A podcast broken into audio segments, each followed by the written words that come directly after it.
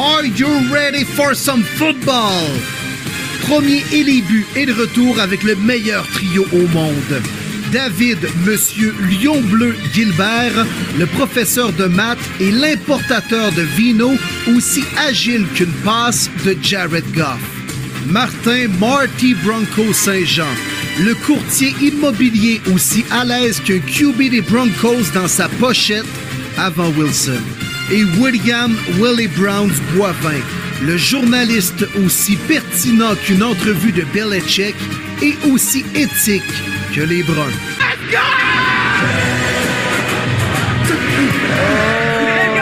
Oh, que oui, bien de bonjour, bien de bonsoir et les boys pour une dernière fois lors de la saison 2 de Premier Début. On vient d'entendre le thème, l'introduction de notre podcast. Et oui, c'est déjà euh, la dernière édition pour ce qui est de la saison 2. Je le dis déjà avec un petit brin de nostalgie. Dave Marty, ça va bien les boys? Ah, laissons la nostalgie de côté puis profitons-en une dernière fois. Je te comprends, Will, je te file aussi. Mais oui, je t'en feu. Comment tu peux pas être motivé après toute la semaine de fou qu'on a vécu, les boys? On a fait notre podcast spécial, évidemment, on ne reviendra pas là-dessus sur notre euh, événement à Victoriaville, mais parlons du draft. On s'était dit qu'on aurait un show. On a-tu eu un bon show, pas rien qu'un peu? Wow! incroyable. Surtout qu'on disait que cette année, peut-être le repêchage était moins intéressant en termes de, qualité de talent. Mais m'a dire, les équipes ont rendu ça, ont rendu ça intéressant en, en effectuant, je pense au total, c'est quoi? C'est 45 échanges, qui est un record pour la NFL. Non seulement ça, mais on a eu des surprises, des joueurs qui sont sortis bien plus tôt, des joueurs qui ont glissé, euh, des surprises. Ça a été un, un repêchage intéressant du début à la fin. Puis on va en parler tantôt, mais le repêchage a commencé en étant le- sur le back burner d'une autre nouvelle, celle du contrat de Lamar Jackson qui est sorti Ouais. quelques heures avant aussi. Ça a été une journée absolument folle jeudi dernier. Oui, tout à fait. C'est bizarre quand même que les corbeaux, euh, ben bizarre, mais il me semble que le timing était, habituellement on dit t'es mal choisi, là, il était plutôt bien choisi. Hein? Trois heures avant la première ronde, Lamar Jackson s'entend avec les corbeaux, de retour à Baltimore, fini les spéculations, il devient le joueur le mieux payé de l'histoire de la NFL deux semaines après Jalen Hurts. Et euh, j'ai bien l'impression que si le cas Hurts ne. Et les Eagles, je veux dire, il n'y a pas de, de prolongation de contrat avec euh, leur corps arrière. Probablement qu'on est encore dans l'impasse du côté de la barre avec les corbeaux. Je pense que oui aussi. On attendait qu'une grosse vedette, on savait que ça serait probablement Jalen Hurts le premier qui signerait une grosse extension. Puis je pense que ça faisait quelques jours quand même que les Ravens et Lamar s'étaient déjà entendus. D'après moi, ça s'est fait quelques jours après Hurts justement pour voir vraiment l'argent garanti, tout ça. Parce que de un, je ne peux pas croire qu'OBJ est signé là sans avoir la certitude que Lamar revenait au moins l'année prochaine. Euh, de deux, tu ne pouvais pas euh, quand même. euh, ben, oui, tu aurais pu rentrer au draft sans contrat extension, mais Colin, ça te met un stress quand même. Mais je pense que tu as bien dit, Will, ils ont choisi leur bon moment de le faire, juste quelques heures avant le draft. Tiens, on l'annonce, c'est fini, on, passe vraiment au mode draft à 100% Puis, contrat en tant que tel, bravo Lamar. Je ne sais pas pour vous, là, mais je trouve qu'après tout ce qui s'est passé, les spéculations, capable de décrocher un contrat de 185 millions garantis sur euh, 52 millions annuels. Euh, bravo, Lamar. Honnêtement, il n'y avait plus vraiment de leverage tant qu'à moi. Puis je pense que les Ravens ont voulu juste dire écoute, on te le prouve là. On te l'a toujours dit, on veut que tu sois notre joueur de franchise. Mais là, tu l'es. Ah, puis moi, ce que j'aime, c'est l'histoire de Eric DaCosta puis Lamar qui s'appelle puis qui se disent OK, let's work out a deal. là. On va en faire un. Là, ça va, ça- on, va faire- on va finir le niaisage. Là. Hey, on va s'asseoir, on va faire le deal, là, puis on va passer à la prochaine étape. Là. Ça a l'air que cette- ce fameux appel-là s'est fait après la victoire des Hawks d'Atlanta contre les Celtics dans le duel. Je pense que c'était le cinquième match de la série de première ronde opposant les deux équipes d'NBA. Puis là, tu as Trey Young qui réussit un panier miraculeux du milieu du terrain qui fait gagner les Hawks. Mais ça a l'air que c'est D'Acosta. Il y a comme une petite lumière, une petite cloche qui est allumée dans sa tête. Puis j'ai besoin de mon joueur étoile là, l'an prochain. C'est ces joueurs-là qui font la différence. Et je ne sais pas si ce qu'on a lu dans les médias, c'est vraiment réel, mais je pense que les deux, les Ravens et les partisans des Corbeaux, peuvent dire merci à Trey Young et la NBA. Calvaire. mais c'est fou parce que je trouve ça le fun aussi parce que ça, ça fait plus d'un an, eux autres, que ça dure. Puis, on, par moment, on spéculait que la, relation était teintée, que les. Il y a eu Lamar qui a demandé un échange, tout ça. Qui puisse tout mettre ces petites chicanes-là de, de, côté, puis s'asseoir, puis de se dire OK, parfait, regarde, je veux être un Raven. Vous voulez que je sois un Raven. L'équipe est bâtie autour de moi. Let's go, man. On y va. Puis non seulement ça, mais tu vas chercher OBG, tu vas chercher Z Flowers au repêchage. Lamar Jackson va avoir le meilleur, en tout cas, je pense le meilleur groupe de receveurs qu'il a eu dans sa carrière en achetant Mark Andrews.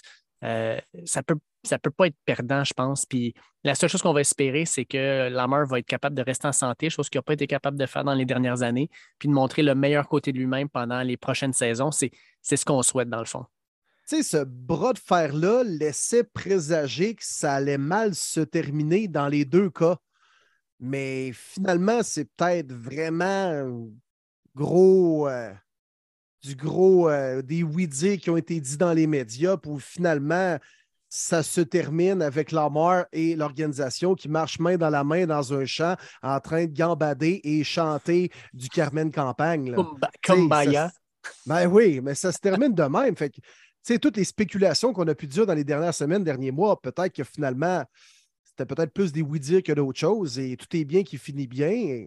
ce bras de fer-là ne laissait pas présager une telle conclusion, puis Calvaire lançait des fleurs à tout le monde là-dedans. Mais c'est souvent comme ça. Honnêtement, là, Lamar a sûrement appelé quelques médias pour donner quelques infos. Même chose du côté des Ravens, un gars qui était dans la formation qui donnait, qui donnait du contenu aux médias. Fait partie des négos. C'est aussi simple que ça. Puis ça donne tellement un excellent show parce qu'encore une fois, on parle de quoi? On parle de la NFL, on parle de tel joueur, on parle de telle équipe. C'est tout le monde qui est gagnant là-dessus. À tous les jours, on parle de quelque chose. Puis à Baltimore, on a imprimé beaucoup, beaucoup d'articles là-dessus.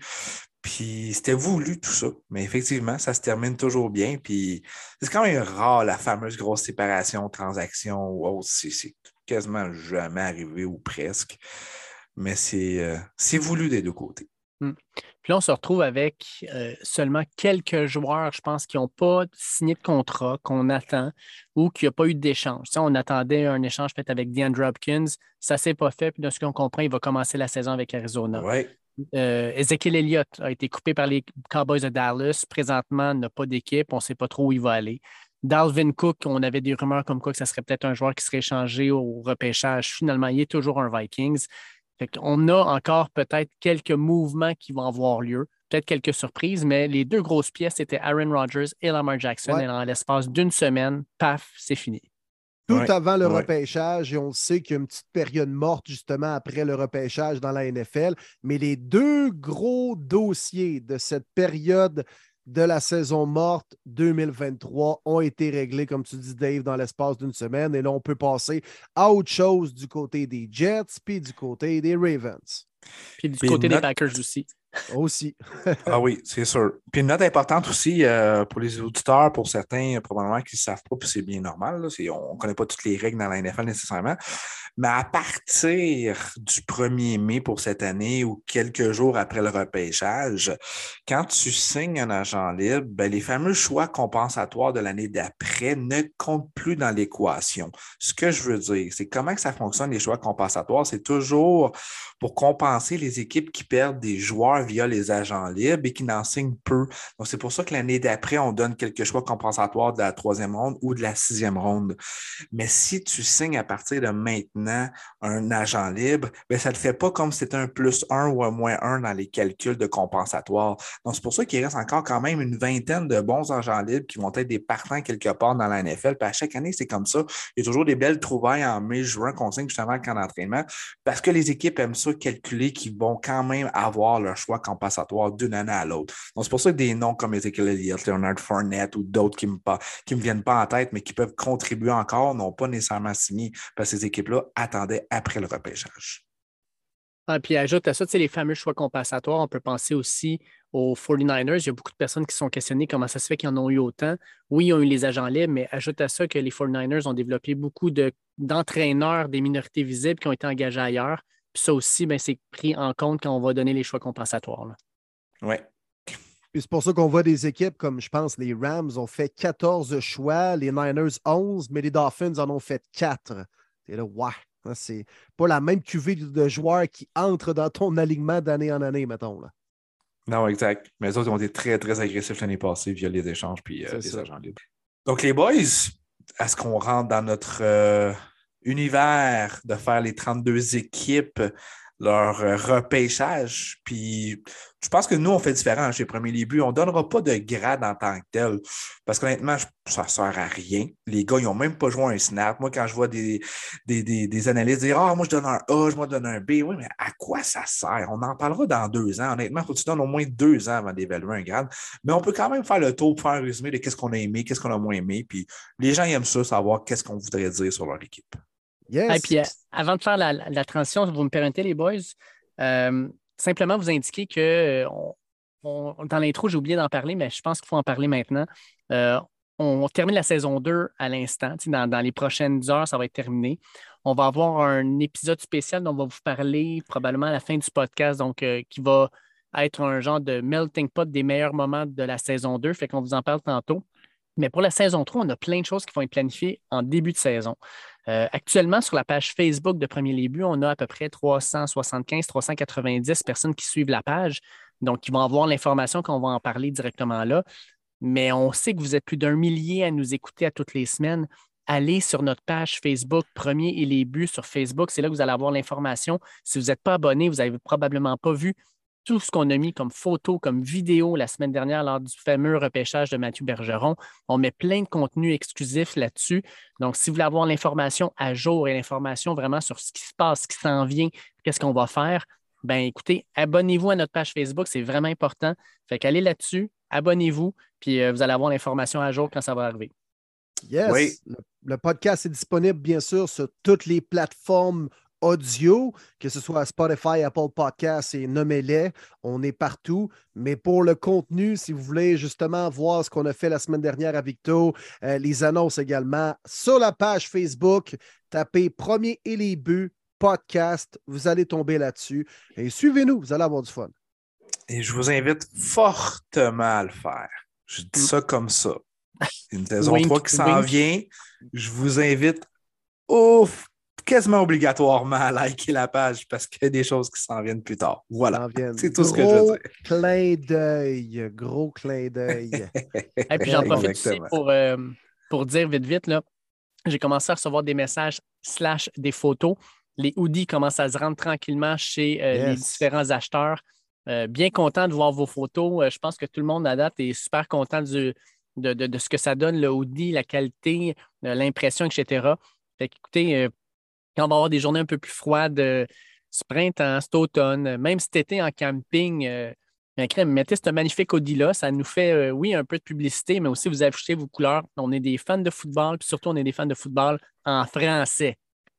Puis on est-tu bien dans les Audi, hein, les boys? Moi, je ne sais pas pour ah. vous autres, là, je le mets vraiment souvent. Et c'est doux, c'est chaud, on est bien. Honnêtement, on est juste bien. Là. Ben mm. oui, exact. Autant pour aller faire l'épicerie ou bien pour chiller dans le divan, là, à faire du Netflix and chill. C'est parfait. Ouais. C'est parfait. Puis merci à tout le monde. C'est ça, c'est oui, de faire de la pub, mais c'est même pas ça notre intention, comme tu dis, Dave. C'est vraiment là, que de, faire partie d'une communauté où, regarde, on jase de foot en français, vous, vous le voyez, vous, vous, vous, nous écoutez, on se prend pas trop au sérieux non plus. On est une belle grande famille, une communauté, puis on veut juste avoir du fun à jaser de foot en français, puis donner notre opinion. Vous êtes d'accord ou pas, libre à vous. Là. C'est vraiment, là, on est là pour avoir du plaisir avant tout. Alors, euh, merci, merci. Puis, il y en a déjà qui ont commencé aussi à nous envoyer des messages, à savoir, ben, y a-t-il des Audi est disponible ou même mon nom sur la liste. Donc, manifestez-vous si vous entendez ça. Vous êtes comme, hey, crime, j'ai manqué le bateau, moi, il y a une couple de semaines, puis je m'aurais commandé un Audi. Ben, dites-nous-le, puis on va refaire euh, une commande euh, éventuellement. On ne va pas donner de date. On va également avoir euh, de la nouvelle merch, comme on dit en bon français. manifestez-vous, là, puis plus qu'on a de réponses, justement, plus que nous, ça va nous motiver d'aller de, l'avant avec ça. Exact. Puis on les prend toutes en note, là. On attend juste d'avoir une, bonne batch, puis s'il faut euh, le plus vite possible, ben, ça va nous faire plaisir, on va le faire. Puis tant qu'à être là en direct, Dave, je ne te l'ai pas demandé hors mais c'est pas grave, tout le monde va le savoir, tout le monde va l'entendre. J'ai eu une question, puis euh, même moi, ça m'intéresse, je te dirais. Est-ce qu'on peut faire des hoodies pour les enfants? euh, pour des enfants. Fort probable. Il faudrait que je vérifie avec notre fournisseur. Je sais que, tu sais, en termes de grandeur, je vois de small à triple X large, mais pour enfants, fort probablement que ça se fait. Euh, mais écoute, là, présentement, j'ai reçu des demandes pour ça. J'ai reçu des demandes pour des T-shirts. Euh, puis, tu sais, nous autres, on a plein, on a plein d'idées. Je vous le dis, là, le début de la saison 3, là, on va vous garrocher du contenu. Là, vous ne créerez même pas à ça. Euh, il va falloir que vous pesiez sur pause pour assimiler l'information, puis peser sur play. Puis quand vous allez être prêt, là, je veux dire, ça n'a pas de bon sens. Vous allez sortir votre agenda en disant Oh, tabarnouche, j'attends un petit peu, là, je, vais- me booker live. Là. Avoir de l'information. Puis, euh, est- tiens, Nicolas Baudin, Baudouin nous écrit en disant C'est pas une question, mais je viens de recevoir mon Audi. Il est super beau, il est confortable. Puis merci pour votre bel job, les boys. Merci, Nick. Yes. Des, euh, fans- écoute, moi, j'en reviens pas. Il, il préfère porter notre Audi que celui de son équipe, les Bengals. Moi, je Ah, capote. ça, c'est une maudite bonne chose. Ça paraît bien mieux aussi. Des plus belles couleurs, un plus beau logo. Tout est là. Tout est Ouais. là. Mais non, mais tu parlais, euh, Dave, euh, ça va de small à triple X large. Je pense qu'on en a fait un hein, dans l'histoire, un triple X large. Ouais, puis il et est on rendu dans C'est ça. Ouais. Ce gars-là est rendu dans la NFL avec les Audi de premier début. Vous l'avez deviné, c'est Mathieu Bergeron parce que lui, des larges, des X larges comme nous autres, hein, ça va déchirer. Ah, il les mange. C'est simple Ouais. ça. Il mange. Ah, puis je continue peut-être euh, sur les commentaires. Jean-Philippe Côté nous dit Merci pour la saison, les boys. J'ai aimé vous écouter toute la saison et j'attendais votre podcast avec impatience tous les jeudis. Ça a été toute une année de votre part et j'ai déjà hâte à l'an prochain. Merci beaucoup, Jean-Philippe. Euh, Super apprécié. Yes, ça nous prime. JP. On Ouais. va être là, fidèle au poste, les boys. Ça, c'est sûr, Ok, certain. Ne soyez pas inquiets. Fidèle Yes. au poste, même au combat. Je m'attendais que tu Les fasses ça. J'étais sûr, sûr, sûr. On Tu l'aimes, ton des boys. Ben oui, mon petit cuir, petit cuir. C'est de légende, man. Ah, écoute, la porte était ouverte toute grande, là. Ah, je sais. Tu l'as fait au moins 20 fois cette année. On veut danser un beau grand slow. Il te manque une coupe de smoke, par Oui. exemple, pour avoir la même voix rocailleuse. Ah, ouais, ouais. Tu fais une voix de papier, d'une voix de papier sablé 40. Là. Et là là, ça décape ça. Un vieux moteur qui essaie de partir, là. Hey les boys, on va, on va commencer le segment sur euh, le draft avec une question de Mathieu Labbé. Euh, merci pour la saison et j'ai déjà hâte à la saison 3. Excuse esprit. Maudit popcorn. Ah, j'étais sûr que tu mangeais du popcorn. Ah, Hey, écoute, c'est rendu un Ah, Ouais, tu manges du popcorn à chaque épisode. Ben certain, mais une fois C'est par juste pour semaine. m'écœurer, ça, je pense. Non, mais c'est aussi parce que c'est bon. Le prends personnel. C'est vrai que c'est bon. T'as vu, Non, tu viens de c'est t'étouffer avec ça, là. Non, mais je Ben, m'étouffe, a- mais quand même dans le plaisir. pu là, faire, Dave. Là. Ouais, mais Will, là, où, dans- Will. où tu fais ton podcast dans le garde-robe, on va te dire. mais moi et Marty, on aurait été impuissants à distance là, de, de, de, de- de t'entendre t'étouffer et tout ça. On aurait fait, voyons, Oh, on peut même pas on peut même pas aider serais- Dave. Là, maudit popcorn. Ouais, mais je m'étouffe en bonne compagnie, on va se le dire. là. Ouais, ça c'est vrai. Et de toute façon, Will- popcorn. Dave n'a pas besoin du popcorn pour s'étouffer ou euh, ou whatever. Non. Ben, je peux bien parler. Moi, on fait le podcast avec Stéphane Canarette. Alors, hey, on est live à Syracuse. Hey, Chris, on n'est pas à Ben Syracuse, oui. on est à Victoriaville. Là, là. Et Ben, puis moi, je peux vous dire-. J'ai rencontré Rémi Giguère, puis euh, sa femme était là, puis j'ai dit c'est moi qui t'a euh, qui t'a officiellement mis enceinte une deuxième fois. c'était bon, ça. Ouais, là, là. Mais bobo. Ah, ça, Ah. c'était drôle. Ça, Ouais. c'est un des moments épiques de la saison 2. Ah ouais. Ouais. Hey, félicitations Ah, ça va être pour ton bon, ça. deuxième enfant. Fouette, fouette. ah, écoute, euh, c'est Wow. ça. hein. Fait que je- on- Wow. je vais recommencer avant que je m'étouffe. Yes. Euh, Je lisais une question de Mathieu Labbé qui euh, commence ainsi. Merci pour la saison et j'ai déjà hâte à la saison 3, messieurs. J'ai une grosse question. Pouvez-vous nous donner votre pick sleeper pour chaque équipe? On connaît bien les top picks, là, les fameuses premières rondes, mais qui peut avoir un impact rapidement dans les mid to late picks? Merci. OK. Hey. Merci, Matt, bon, pour la question. Oui, je pense qu'en même bon. temps de faire le recap, on n'en nommera pas un chaque, on va en nommer un, je pense, ensemble. Un sleeper par team, je pense que ça a bien l'allure.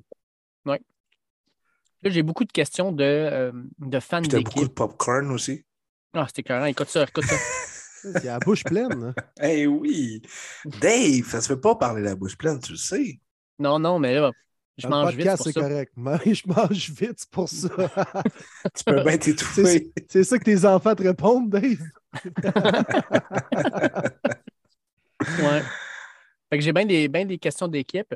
Fait que ce qu'on va faire, c'est qu'au fur et à mesure, quand on va tomber sur une des équipes, je vais shooter la question de l'auditeur, puis on va, on va embarquer là-dedans. Yes. Parfait. Parfait. Fait- Fait qu'on fait comme d'habitude. On commence ben, avec la- l'Est de l'AFC. Parfait. Fait qu'on va commencer avec les Dolphins de Miami qui ont choisi en première, non, en deux, non. euh, Non en- plus. en- euh, Ben, ils ont fait quatre choix au total. Quatre en sept rondes. C'est c'est- fait que c'est ça qui est arrivé du côté des Dauphins. Ouais. Ils ont choisi en deuxième ronde, ils ont choisi en troisième ronde, en sixième puis en septième. En gros, en ils ont choisi vendredi soir, ils sont allés se coucher. Ils n'ont pas mis leur cadran parce qu'ils savaient très bien qu'ils ne repêchaient pas avant genre deux heures l'après-midi. Ils sont réveillés, ont fait Bon, qu'est-ce qui s'est passé en quatrième en cinquième? Ah, OK, ben après, nos joueurs sont encore là, on va y prendre. Ça ressemblait à ça. Euh, J'ai aimé leur choix quand même, moi, les boys. Honnêtement, Euh, Je trouve qu'en 51 et 84, tu tentais très bien avec un Cam Smith de South Carolina qui était dans le mix pour sortir dans les premiers CB. Quand Emmanuel Forbes a sorti 16e, là, tu t'es dit n'importe qui peut sortir. Finalement, c'est Joey Porter qui est sorti un petit peu plus loin, Forbes qui est rentré dans la première ronde. Euh, Cam Smith aurait très bien pu sortir avant. Fait que ça, j'aime bien ça. Ça peut combler euh, de la jeunesse. Oui, on a Jalen Ramsey puis Howard, mais plus après, c'est un petit peu plus difficile. Donc là, tu as un bon jeune que tu peux développer. Puis moi, les boys, j'aime beaucoup, beaucoup. Là, on parle de sleeper, mais Devon là, ouf, le Ouais. joueur le plus rapide ou presque du repêchage, tu le mets à côté d'un Tarek Hill, les deux dans le champ arrière. Oh là là là là là là, que j'ai hâte de le voir avec euh, McDaniel. Ben, Ouais, ben. Déjà beaucoup de profondeur quand même dans le champ arrière des Dauphins, mais il pourra jouer dans une rotation pour arriver vraiment sur le field pour faire un home run au moment où on va l'utiliser. Euh, Peut-être des fois justement en jouant contre- dans une rotation contre des demi de coin ou des secondaires qui ne sont pas des partants habituellement. Fait que ça, c'est le genre de gars là, que tu mets euh, troisième, même peut-être quatrième sur ton depth chart, puis il va finir par jouer, puis il ne te fera pas mal. Au contraire. Mhm. Exact, exact. Fait que ça, c'est Ben, mon écoute, choix favori. Mathieu me disait un sleeper pick qui va aider. Là. Ben, Devon Achani, c'est un gars qui a fait la finale des championnats NCA l'an dernier. Il a couru le 100 mètres en 10-40. Tu le mets à côté du gars le plus rapide de la NFL en Tyreek Hill. Puis tu ajoutes à ça Jalen Waddle. Euh, écoute, il y a de la vitesse partout à Miami. Puis non seulement ça, mais il joue dans le climat parfait à Miami, dans la chaleur, pour faire valoir cette, vitesse-là. Euh, moi, c'est mon pick préféré. Cam Smith, Très bon gars, 6 pieds 1, 180. Certains le voyaient en première ronde, on le choisit 51e au total. Pour moi, ça, je trouve que c'est excellent. Mais Devin Acha- Achani, là, attention, lui, il pourrait faire mal. C'est le genre de gars qui est un euh, home run hitter, puis qu'on va voir fort probablement aussi pour retourner les bottées. Présentement, on avait souvent Tyreek Hill qui faisait ça, puis Tyreek Hill, ben, t'as t'as pas le goût de le voir là. Tu as le goût de le voir sur le terrain à l'attaque. Tu n'as pas le goût de le voir quand il y a 12 gars, Ouais, 11 tu gars veux qui, pas se blesse. Ouais, c'est ça, exact. Fait que euh, je pense que Achani va prendre ce rôle-là aussi. Puis avec sa vitesse, il pourrait être très dangereux. Fait que j'adore ce pic-là. C'est important. C'est important d'avoir un spécialiste comme ça, capable de te retourner euh, soit les kick-offs ou les punts. là. C'est important. C'est Ouais. un gars qui va euh, t'amener des fois dans une position, position avantageuse sur le field. C'est non. Bon vol des dauphins. On va ensuite euh, Ça du côté va. des. euh, On va du Ouais. côté des Jets tout de suite? Ouais, j'avais les pattes devant moi. Bon, on va aller faire les Pats, pas de trouble. Les pattes. Les Pats, euh, je peux te dire, j'ai deux questions sur les Pats. OK, que, euh, on lance les deux questions. Il y a Olivier Ponton qui nous dit merci encore pour cette deuxième saison de feu. Déjà bien hâte en Merci. Ah, mais en- on fire. Déjà bien hâte en août prochain. Bon été à vous. Ma question, comment trouvez-vous globalement le repêchage des Patriots? Et Alex Arcan nous répond, euh, nous, nous répond, nous, nous envoie la question. Les Patriots ont repêché Keishon Boutte en sixième ronde. J'ai lu à certaines places que ça pourrait être un vol, qu'il aurait été vu comme un first rounder. Que pouvez-vous me dire sur lui? Écoute, je vais y aller pour leur rôle pour vrai solide draft des Pats. Honnêtement, euh, le plus beau moment, ça a été la réaction de Keon White quand il s'est fait repêcher. Il était en tabarnak. Je ne sais pas si vous aviez vu Ben oui, ben oui. non, il Hey, écoute, il avait pas l'air content, là, en tout cas. Là. Ou cache ta joie, man. Si, si, si ça, ça veut dire que tu es heureux, man, j'imagine pas quand tu es fâché. J'en revenais juste J'en revenais juste pas. Mais non, revenons au sérieux. Euh, pour, pour, moi, ça a été un des solides drafts cette année, c'est celui des Patriotes. Euh, que tu peux obtenir un Christian Gonzalez au 17 sur un train down alors qu'il aurait facilement pu sortir 7e aux Raiders ou 8e aux Falcons, c'est un vol. Euh, je comprends pas qu'il ait glissé comme ça, puis que même Emmanuel Forbes a sorti avant lui, je la comprends vraiment pas. Le fit est là. Excellent, excellent choix. Même s'il n'est pas content qu'il y ait un White qui pensait dans sa tête qu'il allait sortir en première ronde, déception, c'est possible. Mais 46e du côté des Pats, euh, j'aime beaucoup ça.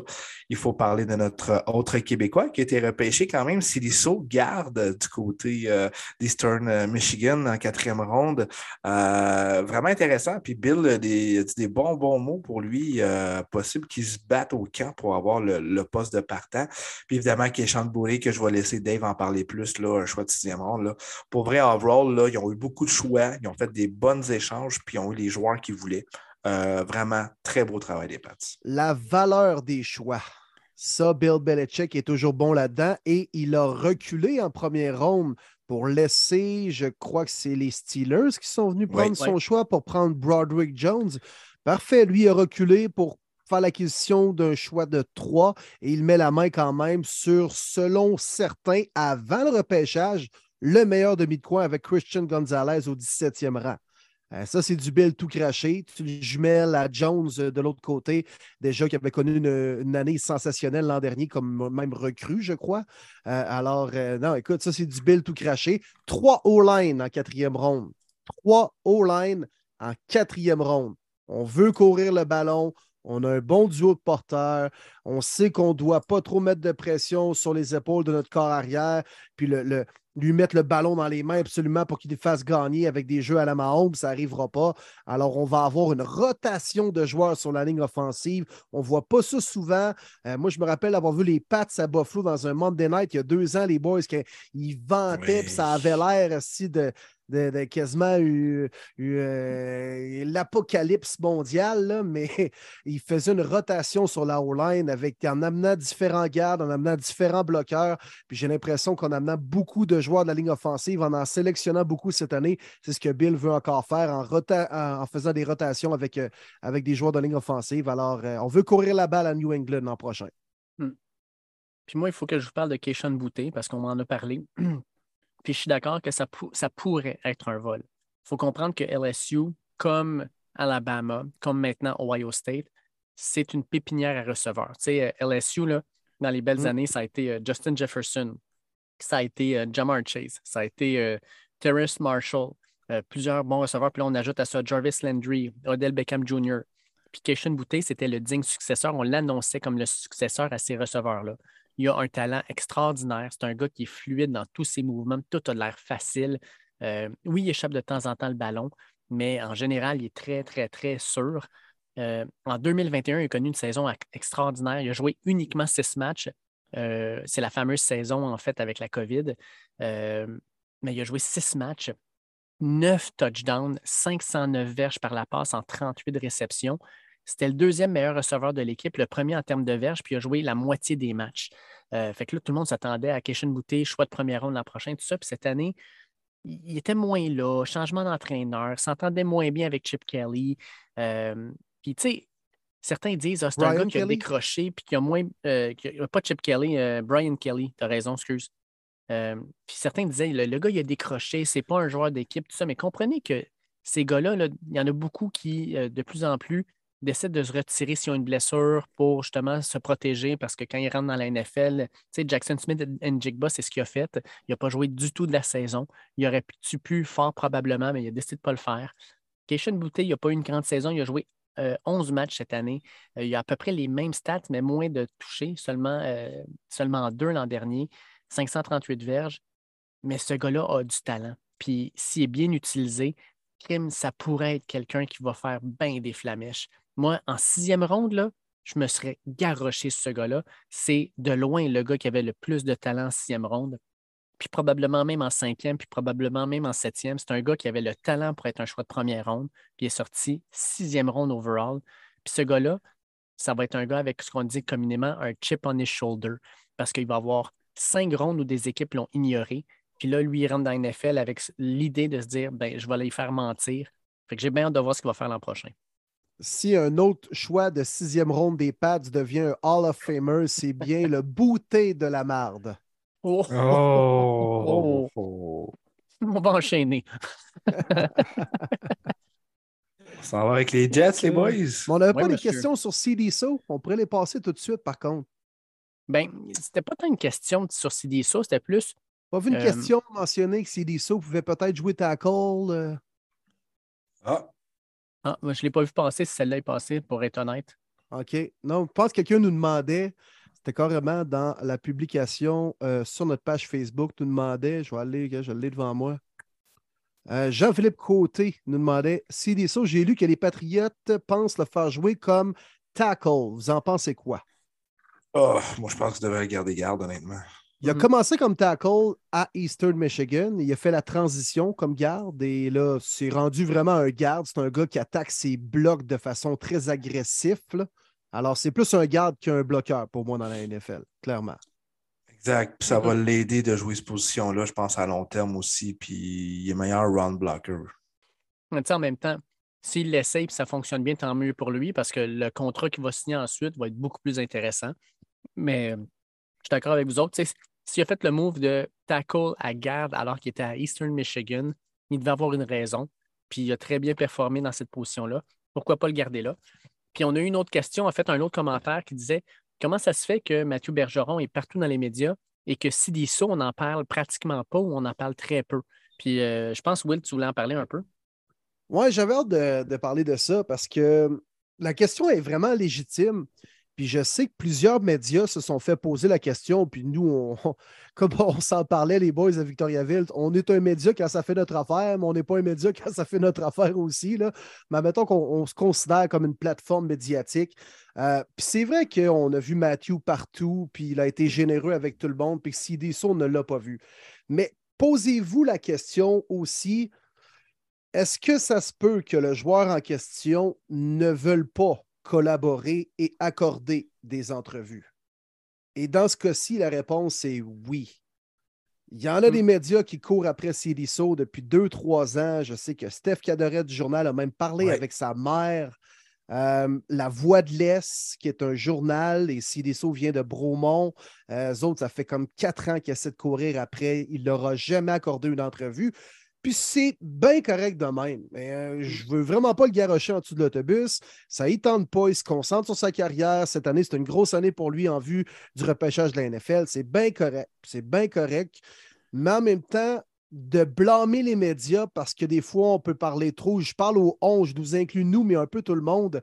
Que oui, tu sais, on parle de Mathieu Bergeron, puis il y avait des vidéos de partout euh, de lui lorsqu'il se fait repêcher, mais il a fait un repêchage semi-privé quand même avec des journalistes, puis ses chums, et c'était quand même accessible. Sidiso a fait ça tout seul chez eux avec aucune caméra, il n'a rien mis sur Twitter, les réseaux sociaux, puis c'est bien propre à lui. Mais posez-vous la question des fois avant de blâmer les médias, est-ce que le joueur en question, lui, ça lui tente de venir raconter son histoire et de d'accorder des entrevues? Parce que son histoire est aussi belle que Mathieu Bergeron, là, mais Absolument. c'est juste que ça ne tente pas. Fait que c'est pour ça que nous, on ne l'a pas eu entre- en entrevue, puis on a travaillé pour l'avoir. C'est pour ça que les autres médias ne l'ont pas en entrevue, puis ont travaillé aussi pour l'avoir. Alors voilà, je voulais simplement rectifier le tir avec ce point-là. Ah, puis s'il veut garder sa vie privée, il a 100% le droit de le faire. Puis Mathieu, sans dire qu'il ne veut pas avoir de vie privée, Mathieu était très à l'aise, puis il comprenait aussi que euh, le spotlight qu'il y avait sur lui allait peut-être inspirer des jeunes. Lui, il le voyait plus comme pas je vais me faire remarquer, mais plutôt je vais utiliser ma position pour essayer d'inspirer les autres. Puis Mathieu, quand on y parle, c'est souvent ça qui ressort. Exact. chacun a sa vision, puis chacun a le droit de l'avoir, puis tant mieux. Là. Exact. Puis Mathieu aussi, c'est, comme il a dit, il aime aider les gens. Il aime aider les autres aussi. Fait qu'il Mm. pense vraiment pas au jeu, c'est vraiment aux autres. Puis euh, pour des solutions, tu sais, un moment donné, il a le goût d'embarquer sur le show. Il le sait, là. Il est bienvenu quand il veut. Mais s'il n'est pas à l'aise, puis il aime mieux pas, il va avoir quand même tout notre respect, puis ça va absolument avoir rien rapport avec ça. Si le gars, il aime mieux garder ça privé, c'est bien correct, on lui souhaite une superbe carrière de football. Tout à fait, tout à fait. Puis je suis convaincu que lui et Matthew vont avoir une belle carrière en plus de ça. Mais c'est clair que nous, on a un petit lien particulier avec Matthew, avec lequel on jase depuis deux ans. On est allé le voir à Syracuse, on est allé à son draft party. C'est clair que Matthew a été beaucoup plus collaboratif avec nous que d'autres. Alors, c'est clair qu'on est plus redevable à lui. Il faut que vous compreniez aussi les gens à l'écoute. Mm. Good. ça ferme bien la parenthèse. Oui. On embarque sur les Jets. Oui, les Jets, les boys, euh, je pense qu'ils ont surpris bien des gens avec leur premier choix, mais moi, je n'en parlerai pas. Euh, mon choix favori, vous le savez, je l'avais haut quand on a fait notre exercice de prendre notre All-Rookie Team. Joe Tipman, c'était à mes yeux le meilleur centre de cette QV-là euh, de Wisconsin, un badass, honnêtement. c'est lui qui va protéger maintenant, qui va être la poule d'Aaron Rodgers. il l'a dit, c'est surréel. il tripe bien raide. il trouve que c'est une position parfaite pour lui les Jets sont en win now euh, maintenant. Il sait qu'il va être le, centre partant, qu'il va devoir l'acquérir avec euh, le vétéran Connor euh, McGorvin de mémoire durant le camp d'entraînement, mais quand même, on l'a pas repêché au 43e rang pour rien. les Jets, on le sait, on surveillait cette équipe-là pour Matthew, qui était pas une possibilité, mais qui est sorti finalement un petit peu plus tôt. moi, Joe Tippman, je l'ai dit, c'est mon, mon choix favori pour les Jets cette année. Oui. Hmm. À 43, c'était clair que les Jets prenaient un joueur de ligne offensive. Euh, si un certain Mathieu Bergeron était toujours là, d'après moi, les Jets n'auraient euh, pas euh, pensé bien, bien longtemps avant de faire la sélection. Mais j'aime beaucoup Will McDonald aussi en première ronde. c'est quand même haut à 15, mais je pense que Robert Sally est tombé en amour avec lui. On a quand même quelques, quelques edge, quelques chasseurs de car intéressants chez les Jets, mais tu deviens encore meilleur quand tu as une rotation. On a repêché Johnson l'an passé. Il y a le vétéran également qui jouait avec euh, les Bengals à l'époque. Euh, comment il s'appelle, lui? Jackson? Mm-hmm. Carl Lawson. Carl Lawson, exactement. Oui, euh, donc on va avoir une rotation maintenant au niveau des chasseurs de cars. Et bon draft des Jets euh, dans l'ensemble. Sérieusement, on a colmaté quelques petites brèches. On a repêché euh, un O-line en deuxième ronde, un O-line en troisième ronde également, bien sûr, pour apporter de la protection à notre nouveau corps arrière de 39 ans. Alors, bon repêchage des Jets dans l'ensemble. J'aime bien effectivement aussi Will McDonald. J'aime bien aussi Joe Tepman. Mais si je dois donner un gars wildcard, Zach Kuntz leur tight end qui sort de Old Dominion, un géant, 6 pieds 7, 260 livres. Il est gros, c'est un mismatch sa ligne. Il n'y a personne qui est plus grand que lui au niveau euh, des différents linebackers quand il rentre dans, ça, puis surtout pas des corners. Il pourrait devenir un problème. Puis Dieu sait que par le passé, Aaron Rodgers a montré qu'il aimait ça lancer le ballon aux, tight ends. Fait que je pense que Zach Kunz pourrait avoir euh, peut-être un rôle à jouer dès l'an prochain avec cette équipe-là, puis pourrait être une cible très intéressante pour le nouveau carrière. Il nous reste maintenant les Bills de Buffalo. Est-ce qu'on avait des questions sur les Bills, Dave, avant qu'on commence? Non, pas de, questions sur les Bills. Parfait. Donc, on y va avec les Bills euh, pour closer l'Est de l'américaine. Ah, moi, les boys, vous savez, j'aime beaucoup ce joueur-là.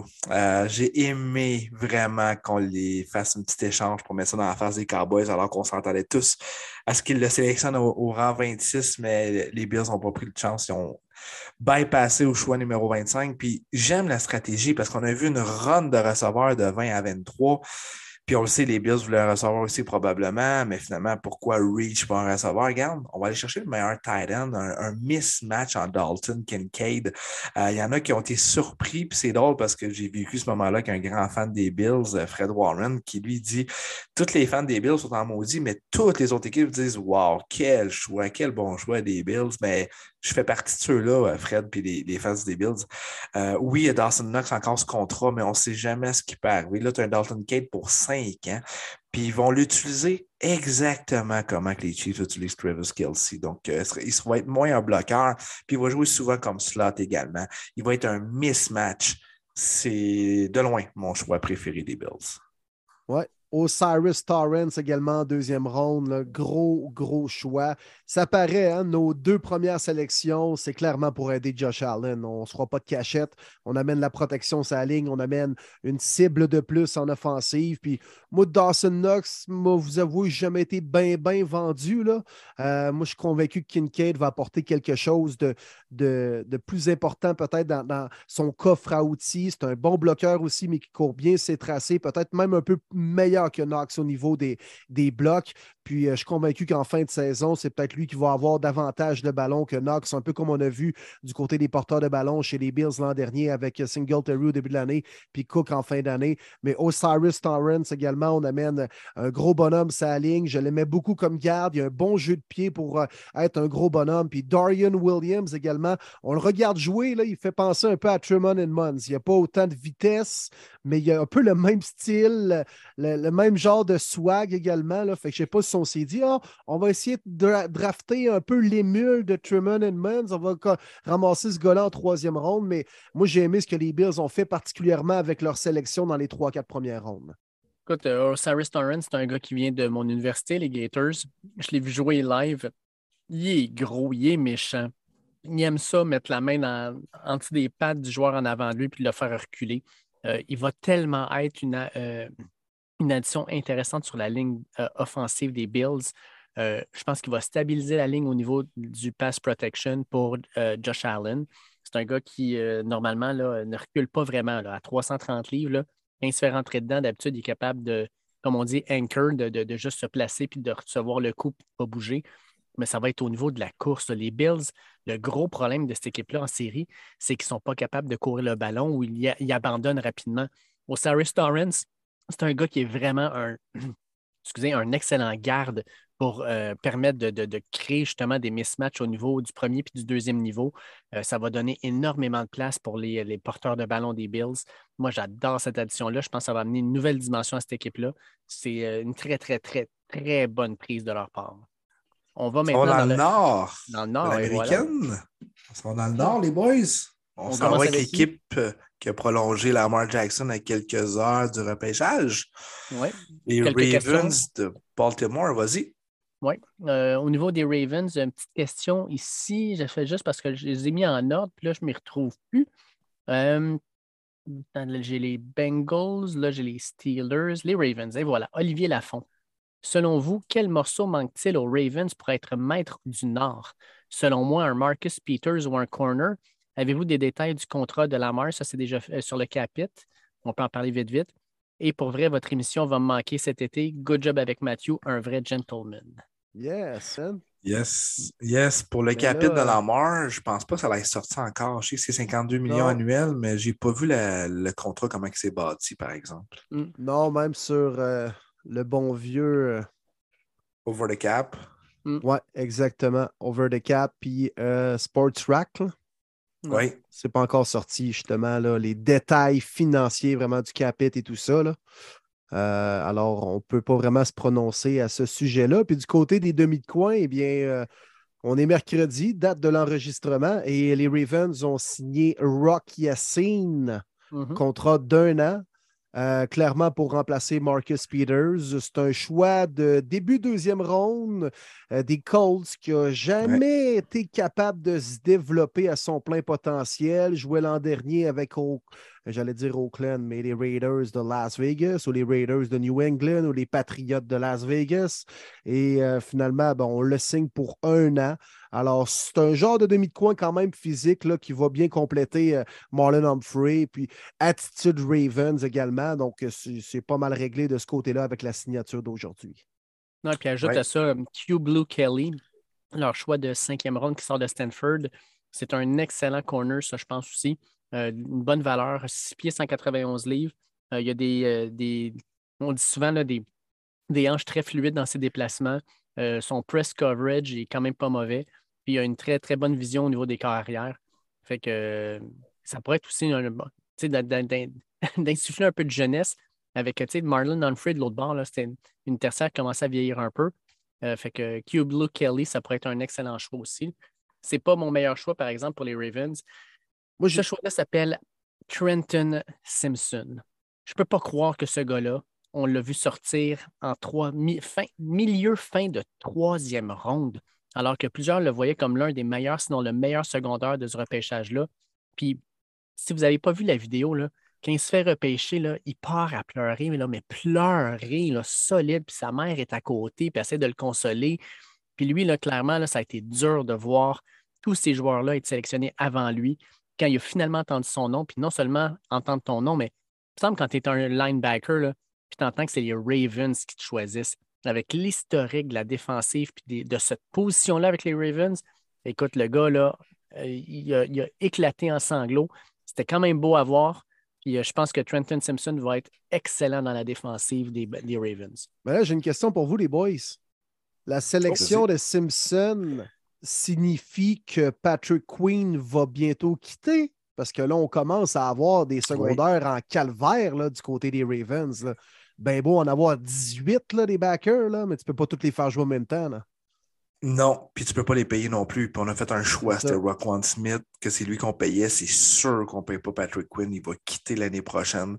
Puis effectivement, en 2024, Trenton Simpson, si tout va bien, va être la partant à côté de Roquan Smith.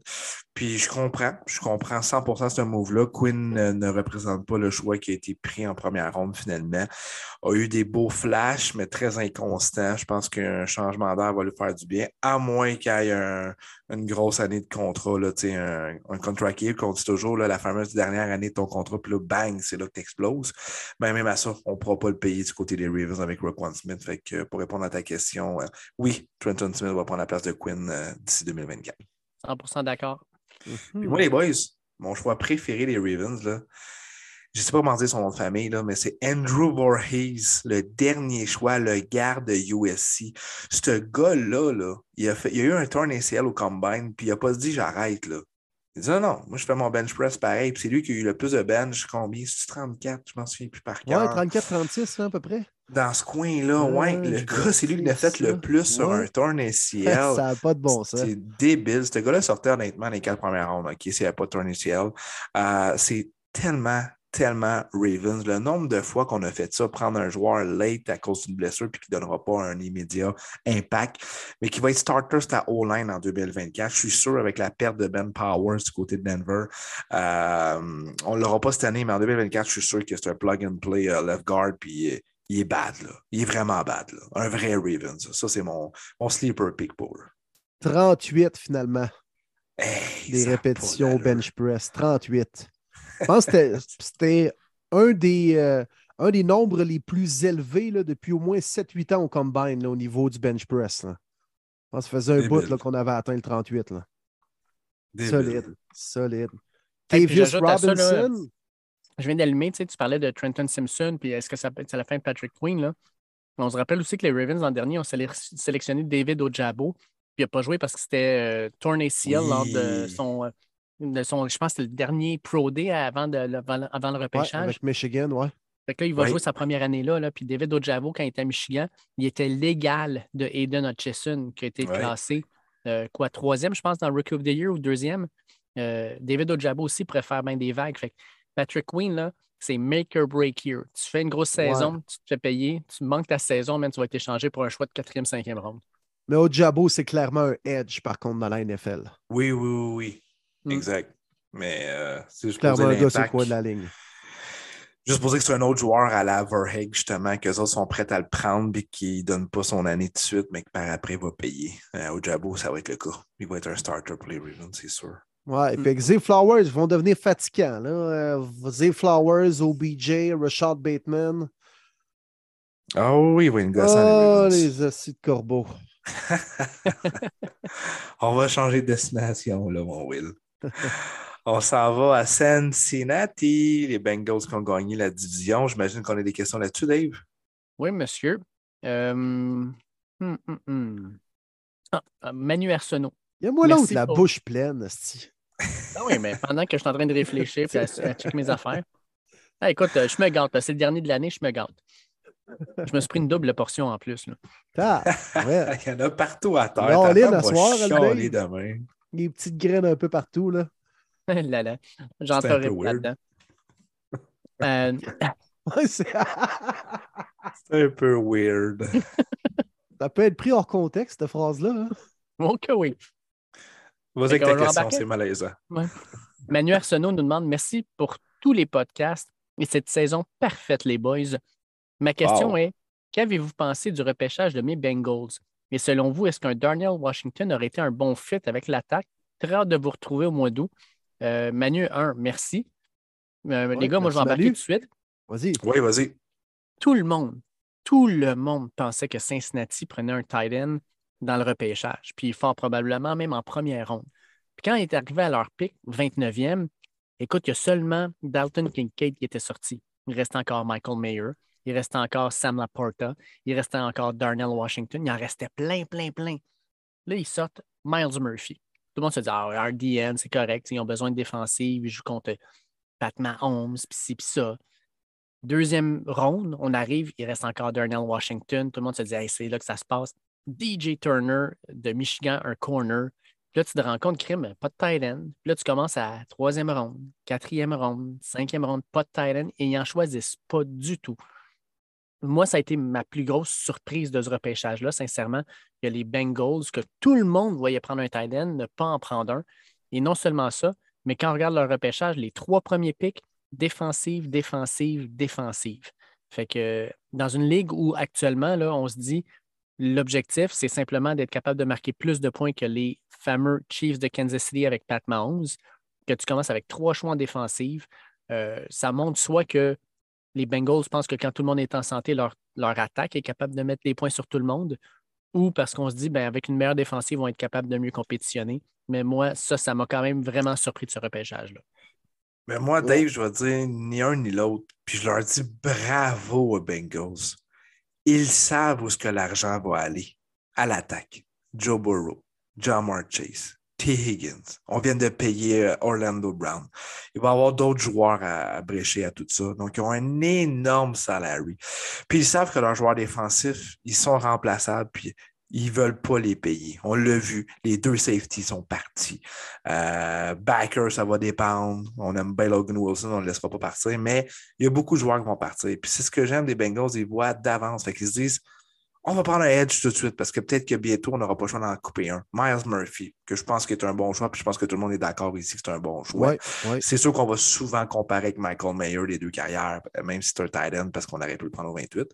Demi de coin, DJ Turner à 4,26 de mémoire, son combine le plus rapide d'un corner. Parfait. Ça aussi, c'est une, une position quand même profonde qu'on a du côté des Bengals, mais des gros salaires. Fait qu'on n'aura pas peur de, de couper les vétérans qu'on a signés les années passées pour payer notre offensive. Et mon choix favori, c'est le choix numéro 84, 95, excusez, Jordan Battle, safety d'Alabama, qui n'a pas nécessairement explosé en tant que tel, mais comme tu l'as bien dit, Will, la semaine passée, les safety à Alabama, honnêtement, ils ont toujours quand même des bonnes carrières. Puis euh, j'adore ça. Vraiment, j'adore ça, surtout avec la perte des autres. Puis on a notre deuxième année que j'oublie toujours son nom à chaque podcast qu'on parle. Qu'on a pris Daxon Hill de mémoire, qu'on a pris. Oui, Dax Hill, oui. Merci. Donc, c'est Jordan Battle qui va être là avec lui. Euh, moi, c'est ça la stratégie, puis j'aime ça. On se dit, on va payer nos boys à la France, puis on va remplacer nos joueurs défensifs avec le repêchage. Très bien raconté, très bien décortiqué, tout à fait. Bien d'accord avec toi. Moi, j'adore la sélection des Bengals au choix 163. Chase Brown, le mm. frère de Sidney. Euh, moi, je pense que c'est un des porteurs de ballon qui pourrait euh, avoir une belle carrière parmi ceux repêchés cette année. Il y a bien sûr les deux en première ronde qui sont des studs, Charbonnet en deuxième ronde. Euh, mais moi, Brown, je pense que c'est un des gars qui, pourra avoir euh, éventuellement peut-être le poste de Joe Mixon. J'en serais pas surpris. c'est un gars qui porte bien la balle, intelligent pour lire ses blocs également, lire ses, les cuts de ses O-line, est capable de capter des ballons également dans, dans euh, le, champ arrière, dans le flat, euh, très versatile. Moi, j'adore ce choix-là. Puis, euh, je n'ai rien d'autre à dire sur ce que Marty a dit parce que c'est vrai qu'on veut rajouter du talent en défensive pour éventuellement peut-être laisser aller les gars puis payer simplement les contrats de recrues. puis, potentiellement, ces trois starters qu'on a choisis avec nos trois premiers choix en défensive. Du bon travail des, des Bengals. Oui, exact. Vos choix sont excellents, les boys. Moi, je m'en allais de Chase Brown aussi, surtout avec euh, tout ce qu'on entend par rapport à Joe Mixon. Est-ce qu'il va signer l'an prochain? Je pense que, tu sais, comme tu disais, Martin, ils vont dépenser leur argent autrement. Puis je pense que Chase Brown, en cinquième ronde, c'est beaucoup, beaucoup de valeur euh, pour pas beaucoup d'argent. Ce gars-là va être euh, fort probablement un starter d'ici deux ou trois ans dans cette équipe-là. Ça ne me surprendrait même pas. Fait content de voir un autre Canadien qui se retrouve dans la NFL. En passant, les gars, j'en profite pour dire que ça a été oui, une année historique pour le Québec avec deux Québécois repêchés, mais une année historique pour le Canada aussi, avec cinq joueurs repêchés. C'est le plus haut total de l'histoire du Canada pour la NFL. Fait que cinq Canadiens qui sont dans la NFL euh, grâce au repêchage cette année, c'était du jamais vu. Let's go! Mm. Let's go. Bravo. Sirop Bravo, c'est. Ah ouais, par là. Le hockey. Tous des kids qui ont sûrement déjà joué au hockey quand ils étaient jeunes. Let's fucking go. Yes, sir. On s'en va-tu du côté euh, des Steelers? Ah, je m'en allais rester dans le même euh, état pour notre Dans les mêmes couleurs? Dans les mêmes Ouais. couleurs ou Même presque. couleur, même état. Let's go, on y va avec ça. On Puis y vous va en là, vous avez Ohio commencé seulement encore. troisième ronde. là. Ouais, Oui, à cause d'un trade. Le exactement. Die Moore. Ouais, ben les Browns n'avaient pas de choix de première ronde puisqu'ils l'ont donné pour Deshaun Watson, trois au total. Et la Jamar également, on avait donné le choix numéro 42 aux Jets qui l'ont après ça donné aux Packers dans l'échange de Rodgers. Alors, c'est un repêchage. euh, c'est pas mal ça que je peux dire. Ah, C'est drôle, on Je dirait que si ça avait coupé. Avez-vous entendu? Ouais. Ouais. Correct. Correct. Je m'explique mal le fait de repêcher un receveur avec ton premier choix qui est en troisième ronde alors que tu venais de donner ton deuxième choix pour un receveur déjà établi dans la NFL. Mais on est peut-être plus allé avec le fameux BPA, Best Player Available, Cedric Tillman de Tennessee, complétait Wyatt de l'autre côté. Pas pire, Dave, hein, un receveur à gros gabarit. On n'en a pas beaucoup à Cleveland. Euh, Dewan Jones, c'est drôle ça, hein, je vous en parlais, les gars. Je détestais ce line-là. Il était là, wesh, au combine, il y avait de la misère à bouger. Mais Tabarouette, il sort en quatrième ronde. Et sérieusement, forcé d'admettre qu'un choix comme ça en quatrième ronde, alors que le gars était projeté peut-être fin de première, deuxième, c'est pas si pire. C'est pas si pire, d'autant plus que les deux bloqueurs sont, vieillissent. Euh, Jedrick Wills et se développe pas co- comme on l'espérait à Cleveland. Euh, on repêche un QB avec euh, Durian Thompson Robinson, qui est carrément dans le même boule que Deshaun Watson. On est plus allé colmater des mini-brèches que, que, des- de faire l'acquisition, de sélectionner plutôt des joueurs qui vont être départants. Mais correct, là. C'est rien pour écrire à sa mère, hein, le repêchage des Browns. Ben, a- moi, euh, mon choix vas-y. préféré, rapidement, c'est. Je suis surpris qu'elle est sortie loin. Peut-être que Dave euh, a quelque chose là-dessus. Mais euh, Luke euh, Wepler, centre Ouais. de Ohio, Ohio State au 190, je me l'explique mal aussi loin. Il y en a bien qui le mettaient troisième ronde. Je pensais même que Denver le prendrait. Euh, pourquoi aussi loin? Parce que je pense que c'est un gars legit que tu peux développer puis peut devenir ton centre d'ici deux ans. Ouais, dur à comprendre. Puis, tu sais, on disait qu'il était probablement le quatrième meilleur centre de ce repêchage-là. Oui. Sorte en, aussi tard, là, en sixième ronde. Très surprenant.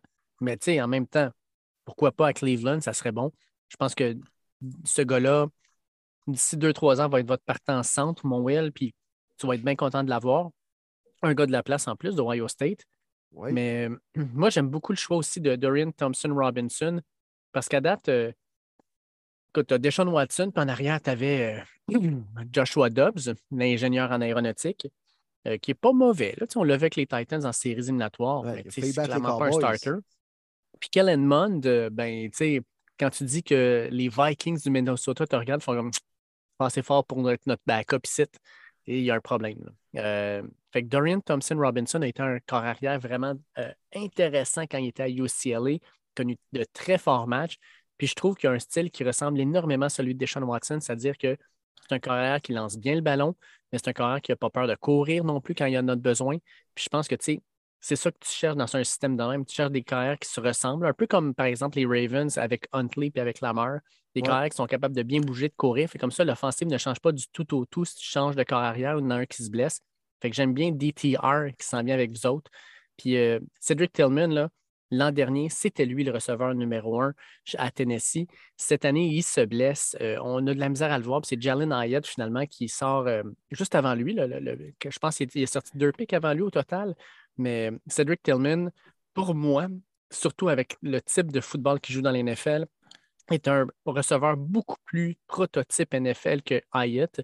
Puis j'adore cette signature-là, mon Will, parce que euh, tu vas avoir d'un côté euh, Amari Cooper, qui est un bon route runner, qui est un gars qui est très bon pour se découvrir. Cedric Tillman, lui, qui est un jump ball, qui est un possession receiver. Je pense que ça va faire une belle combinaison. On va ensuite du côté. On va à Pittsburgh. Oh, Ouh. Ça, j'ai des questions. Ça, j'ai des questions.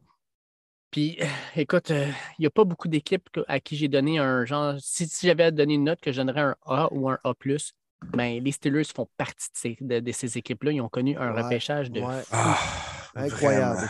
Vraiment, solide. solide. La, questions? La question vient de Mathieu Lavigne. Euh, Mathieu Lavigne. Partout, je vois les Steelers comme gagnants du draft. Personnellement, j'aime tous leurs choix, mais de votre côté, quel est votre préféré au rang où il a été choisi? Mon Homer pick, c'est Darnell Washington, 93e ici. Ouais, c'est top d'en dire juste un, hein? Honnêtement, là, les quatre premiers, c'est du home run, honnêtement, là. C'est vraiment tough à dire. Puis Darnell Washington, on peut en parler. Hein, pourquoi il slip, c'est qu'il est blessé. Il y en a que des équipes qui sont inquiètes de sa blessure euh, à long terme. Fait c'est pour ça qu'il a glissé et qu'il est sorti loin. Euh, parce qu'on était tous ensemble au moment du draft. On ne comprenait tout pas pourquoi que personne ne le prenait. Il faut croire que l'équipe des Steelers euh, médicales lui font confiance. Écoute, pour ma part, c'est tough de passer à côté de la belle histoire avec papa qui a passé sa carrière chez les Steelers. Ben oui, ben oui. Joey, était, il braillait. Puis, je sais pas si vous avez vu euh, la vidéo, c'était super beau ce que son père il dit.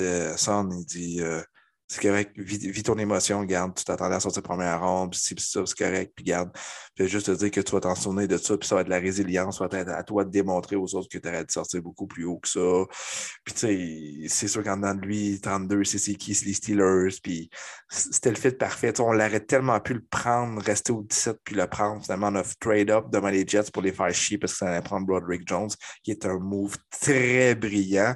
C'est un plug and play que tu mets sur ton left tackle tout de suite. Après ça, tu prends ton Joey Porter Jr. Je l'histoire est juste trop belle. C'est le papa de famille qui parle en ce moment même. Je trouve ça trop beau. Puis euh, c'est mon choix favori des, euh, des, Steelers. Mais solide draft, c'est dans mon top 3. Ah on était à Victo, les boys. Tu sais, quand la deuxième ronde commence, c'est les euh, Steelers qui repêchent 32, premier choix de la deuxième ronde. C'était fucking écrit dans le ciel qu'il allait prendre Joey Porter Jr. Et c'est ce qui est arrivé. Quel choix! Quel choix. Euh, Broadwick Jones, je comprends que c'est en première ronde. Des fois, on essaye plus d'aller décortiquer ce qui s'est passé plus loin pour trouver le fameux Sleepers. Mais quel excellent choix. C'est probablement. J'aimais beaucoup Paris Johnson. Skoronski est un gars qui peut jouer les deux positions, mais Broadwick Jones, au niveau de jouer bloqueur, day one, dès le jour 1, lui, il est prêt, il est gros, il bouge bien.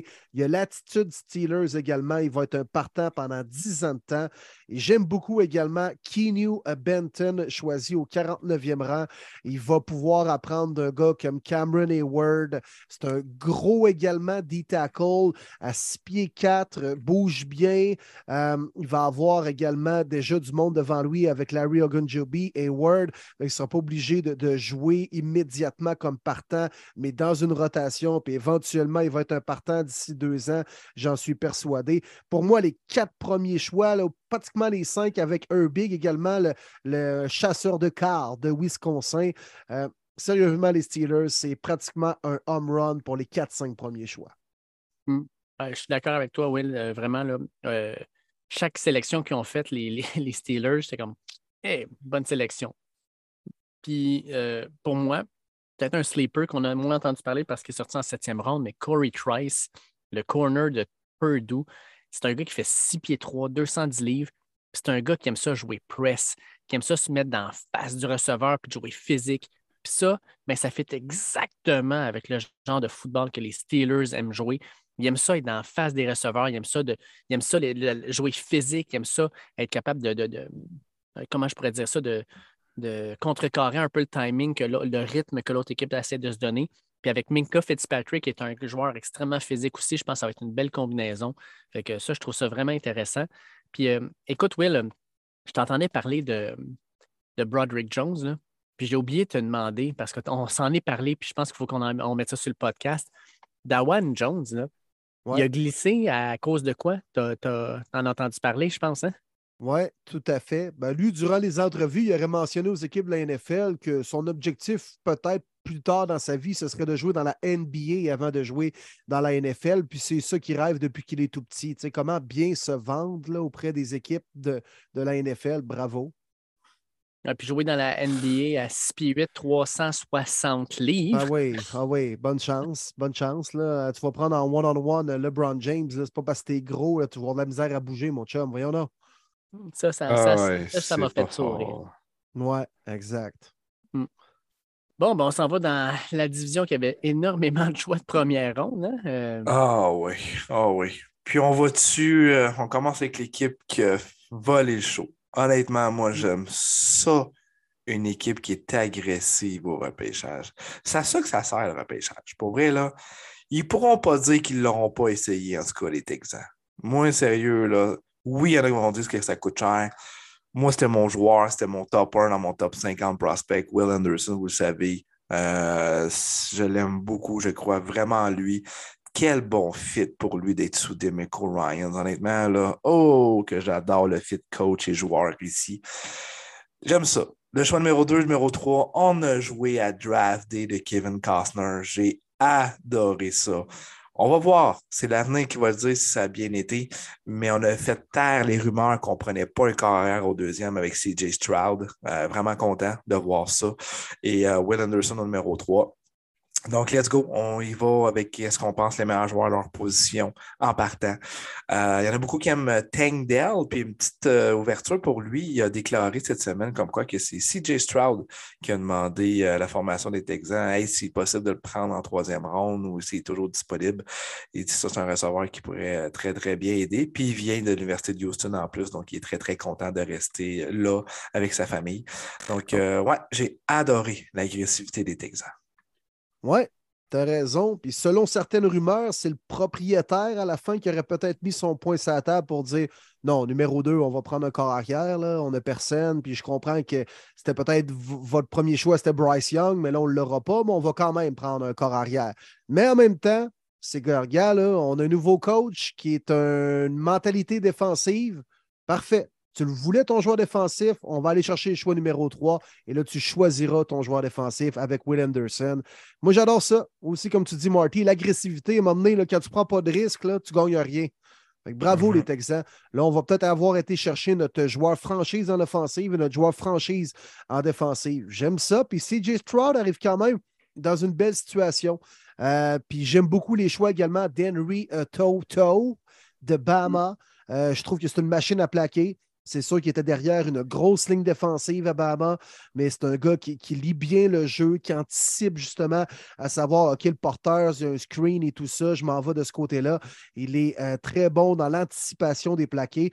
J'aime beaucoup aussi Jared Patterson, un garde de Notre Dame. Notre Dame en a développé des O-line dans les dernières années en calvaus. Puis euh, Jared Patterson, j'aime son agressivité. C'est un O-line qui n'a pas peur du contact, qui attaque le joueur de ligne défensive plutôt que le, plutôt que, que- le contraire, voyons. Et puis, euh, non, j'aime ça. Les Texans, bon draft, bon draft. On va aller prendre une gorgée d'eau, là. J'ai l'air rouillé un peu, là. On dirait que tu as mangé du popcorn. Ouais. Ah non, ça m'arrivera pas, ça. Mais ouais, moi, je suis euh, dans la même lignée que vous. Puis Will Anderson, là, il y en a qui disent c'est chèrement payé. Les Cards vont avoir le choix des, euh, des Texans l'an prochain. Ça pourrait être un choix 1, 2 qui ont. Puis je suis d'accord, là, sauf que regardez l'an prochain, la QV défensive, elle est beaucoup moins intéressante. Et surtout, Will Anderson, même s'il était repêché l'an prochain, serait un choix top 3 aussi. Euh, C'est un joueur qui est aussi talentueux que ça. Fait que de le prendre troisième overall, c'est de se dire, ben, même si on veut en repêcher un gros l'an prochain, il n'y en aura pas de meilleur que Will Anderson. Fait que let's go, on investit maintenant. Fait que ça, moi, j'embarque. Euh, ce qu'on se rend compte ensuite, c'est que euh, ah, j'ai j'ai comme été soulagé de voir CJ Stroud sortir numéro 2 parce que je me suis dit, au moins, ce qu'on voit sur le terrain, ça compte.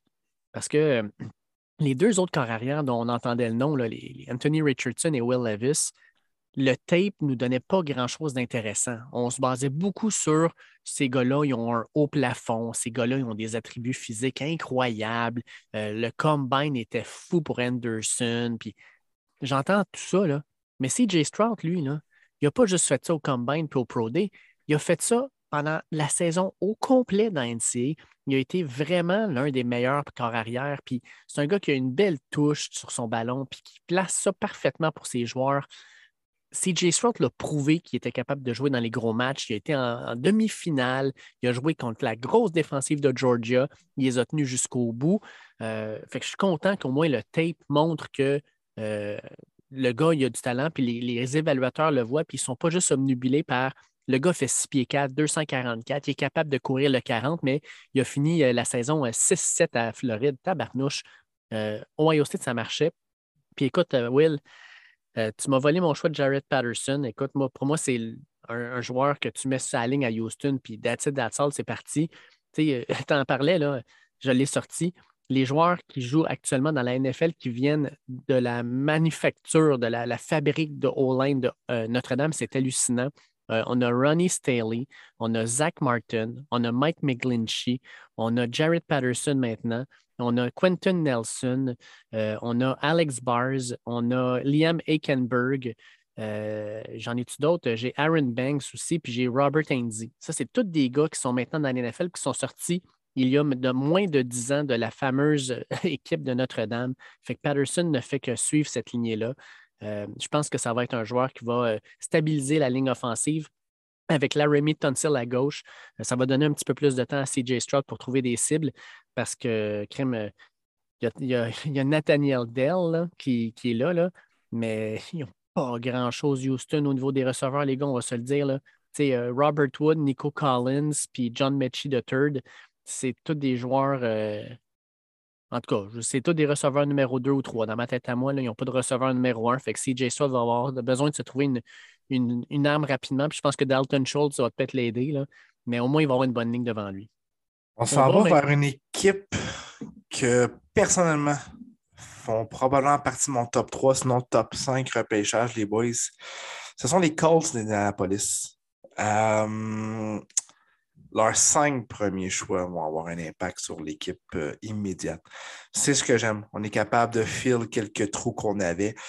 Puis je pense que vous êtes d'accord avec moi, les boys. Merci, les causes d'avoir pris Richardson et non Will Levis. Honnêtement, là, même si le con de Jim Mercy a dit que si Richardson n'est pas là, on prenait probablement Will Levis là, à m'emmener. Arrête avec tes tweets et tes phrases pour vrai. Là. Continue à boire, mais dans ton bureau, mais sans ah les réseaux sociaux. c'est un drunk tweet certain, ça là. Terrible. Terrible, terrible, terrible, terrible. Drunk tweet. Quel beau fit pour Richardson. Honnêtement. Puis je suis en train de me le demander, les boys. Puis je voulais vous demander, c'est quoi votre mentalité là-dessus? Est-ce que Paul Richardson, vu qu'on dit qu'il n'a pas eu beaucoup de pratique et tout ça, quelle serait la meilleure stratégie? De lasser pendant un an ou quelques matchs? Ou de dire, garde, meilleure façon d'apprendre, tu vas jouer, mon homme. Tu commences weaker. Ça serait quoi votre stratégie? Euh, non. Non, justement, il arrive dans une belle situation où les Colts n'ont pas vraiment besoin de le starter. Tu as signé Garner Minshew. Tu ne feras pas une série, tu ne gagneras pas le Super Bowl avec, mais tu feras pas mal. Pourquoi précipiter les choses? Que ça aille mal pour Richardson, lance, mettons, sept pics dans les quatre premières semaines, tu casses son mental, sa confiance, après ça, ça va être dur de revenir. Non. Moi, il euh, n'y a rien. Moi, pour les deux, trois premiers mois, là, euh, je ne le starte pas, Richardson. Je lui donne du temps de jeu en 2023, mais je ne le starte pas dès, euh, à la première semaine. Même chose ici. Puis écoute, tu es allé signer Garner Minshew. Là. C'est probablement la meilleure police d'assurance que tu peux avoir. Gars qui va se, se, se, démener pour ton organisation, qui va faire la job. Euh, il l'a fait déjà dans d'autres organisations. Il l'a fait avec les Jags, il l'a fait avec, euh, avec les Eagles. Fait pourquoi pas avec les Colts? Ça va juste donner du temps à Anthony Richardson pour euh, s'acclimater. Puis non, moi, moi, pour moi, là, Richardson, il ne se parle pas tout de suite. On va lui donner un petit peu de temps, puis il est dans une bonne position. Ah, c'est bon. C'est bon, c'est intéressant. J'ai hâte de voir, mais je trouve que c'est tellement le bon fit pour lui avec Steichen qui a pris son temps et qui a bien travaillé avec Jalen Hurts. Euh, rapidement, mon joueur favori, je pense que vous le savez, je l'ai pris également dans notre euh, genre de jeu euh, pré-draft, que j'ai toujours encore de la misère à dire son nom. Adetomiwa Adebawar, defensive tackle. Quatrième ronde. Je peux bien croire qu'il est un petit peu underside, puis on a un petit peu peur contre les gros gardes de la NFL, mais le gars, il a un beau pass rush. Pour moi, c'est le troisième meilleur des tackles. Euh, un quatrième meilleur des tackles, excusez, après Brian Brady, euh, du côté du repêchage. Puis on est capable de l'avoir au, choix numéro 110. Et quand on parle de value pick, là, ben ça, c'en est un. Puis il va apprendre de DeForest Buckner. Ouais. Mm. Moi, j'aime beaucoup Blake Freeland, choisi en troisième ronde. Euh, donc, un, bloqueur de BYU, un gars qui a un très bon jeu de pied. C'est pas le plus agressif, mais, mais peut-être qu'à jouer à côté d'un Quinn Nelson, il va aller chercher justement un petit peu plus de hargne dans son jeu. Mais c'est un gars qui me fait penser à, au bloqueur qu'il y avait il y a quelques années, les Colts. C'est-tu Costenzo, Anthony Costenzo? Oui, le même? oui, oui. Je pensais un peu à ça. Euh, même style de jeu, même genre de jeu de pied. Euh, alors, bonne sélection des Colts dans un gars 6 pieds 8, 302. Il est grand, il a des grands bras, capable d'atteindre rapidement les euh, joueurs de ligne défensive là, en situation de passe. Alors, euh, ouais, prends choix, c'est mon préféré du côté des fers à cheval. Moi, Josh Downs, écoute, il va, il va épauler notre boy Martin Michael Pittman. yes, sir. Yes. Boy, boy, ben oui. C'est un petit bonhomme. manger du popcorn lui aussi. Là. Ça doit, mais c'est pour ça, tu sais. Euh, Josh Down, c'est peut-être ça qui mange. C'est sûr qu'il est down pour manger ça. Ah, c'est clair, c'est clair. Puis à le voir à 5 pieds 9, 170 livres, il en a peut-être trop mangé, c'est pour ça. mais pour vrai, euh, Josh Downs, c'est un receveur que certains voyaient sortir fin de première ronde, début de deuxième. On va le chercher en milieu de troisième ronde. Euh, il a été extrêmement productif avec un bon corps arrière en Drake Mays avec North Carolina. Euh, je pense que ça va être un gars qui, euh, qui va être intéressant. Puis c'est un gars qui, malgré sa petite taille, est très physique. Euh, puis c'est un gars qui adore faire des contested catch. ça, je pense que ça va être intéressant aussi pour les Colts. L'an dernier, il manquait de receveurs par moment. Là. cette année, ça devrait être pas si mal. on passe avec les Jags? Les Titans? Vu qu'on reste dans la cuvée des, des carrières recrues, je voulais closer ça avec eux. Ouais. Ouais, les Titans, hein, ça reste le même genre d'équipe que. Bon. Ben, indifférent. Ah, Will Levis, vous le savez, moi, j'y crois pas, pas en tout. Deux copies premier choix. Ben, le premier est solide. C'est de loin mon préféré. Là. Skoronski, 11e, Ah ouais. Ah ouais. Mon line préféré cette année. Il est solide. Solide. Quand, ils ont vu, euh, les Bears prendre euh, Darnell Wright, là, les autres ont dû faire comme Oh shit, attends, Skoransky est encore là, mais ils ont dû courir jusqu'au podium pour donner leur choix pour être sûr qu'ils ne changent pas d'idée. Troisième O-line sélectionné, Skoransky. Un vol. Ouais. Quand tu regardes même, c'est un vol. Ouais. Mais là, Will Levis va aller prendre des euh, cafés maillots au Tennessee. Oui, monsieur. Puis manger des bananes avec la pleure dans le même coin aussi. Ouais. Moi, mon choix préféré. Ouais, mon choix préféré, moi, c'est Ty, J. Spears, euh, porteur de ballon qui va peut-être prendre la place de, du, King Henry. Ty J. Spears, c'est une machine à touchdown. Il a battu, il a égalé en fait le record de l'NCA l'an dernier. Euh, c'est un gars qui a été impressionnant. Puis quand on l'a vu courir au Senior Ball, certains se disaient ah, c'est juste à Tulane. Écoute, c'est un genre de gars, il cote, il rentre dans le trou, puis il court puis il y a une deuxième puis une troisième vitesse. Puis à 200, à 200 livres, c'est un gars qui est dur aussi à descendre. J'adore ce pic-là en troisième ronde. Je pense que ça devrait être une belle addition du côté des Titans. Il est bon pour la passe, hein, je pense. Euh, oui, Aussi. Je le connais un peu moins. Là, les Titans, tu fais quoi? Une bataille de corps arrière entre Ryan Tannehill, Will Levis et Malik Willis au camp? C'est direct ce que Vrabel a dit. Seigneur. C'est ça. Tu vas prendre le moins pire des trois. Ah, lui, il n'est pas bon, mais il est moins pire que les deux autres. Exact. Ça va être ça, là. Mm. Titan finissent dernier leur division. Ouais. puis, euh, entendre Tanner en conférence de presse aujourd'hui dire comme hum, c'est du déjà vu, hein? Ouais. On se rappelle la conférence de presse l'an dernier avec Malik Willis. Ah oui. C'est un, autre faute de confiance envers Ryan Tannehill. Hein? Mm. Ah, c'est fini. C'est sûr que c'est sa dernière année. Ah, au prix, au prix qu'il se fait payer. Là. Non, mais, tu sais, il faut juste que les titans soient conscients. Tu sais, à m'emmener dans, dans ta franchise, il faut que tu l'acceptes que tu dois reconstruire. Les Texans sont en train de le faire. Les Jacks l'ont fait, puis on s'entend, c'est les, les favorites de la division encore. Les Colts, c'est un mix, il ne faut juste pas qu'il y ait trop de blessures. Là, les Titans, tu te dis, ouais, Quand est-ce qu'on tire la plug pour dire qu'on revient solide dans deux ans? Je pense qu'ils sont là. Oui, fait du sens. Bref, on verra bien. Et on finit ça avec les champions de la division, les Jags. Jags, Jags. on n'a pas entendu parler pas tout durant ce repêchage-là. Je ne sais pas pour vous, là. J'ai zéro entendu parler des Jags. Il y a quand même beaucoup, beaucoup de choix de repêchage. Euh, Oui, oui. 12, je pense. Exact. Pourtant, 12 choix, Ouais. puis rien qui saute aux yeux. hein. Tre- 13 choix. 13 13. choix. Exact, Seigneur. Ouais, puis rien où tu fais Wow, I, N, O, I, O, wou. Ça, c'est-tu le gars de Northwestern? Non, Ah, non, écoute, non. Puis moi, euh, juste de ne pas avoir choisi le bon bloqueur au 27e rang total, là, moi, les Jags, euh, une raison de plus pour les trouver caves.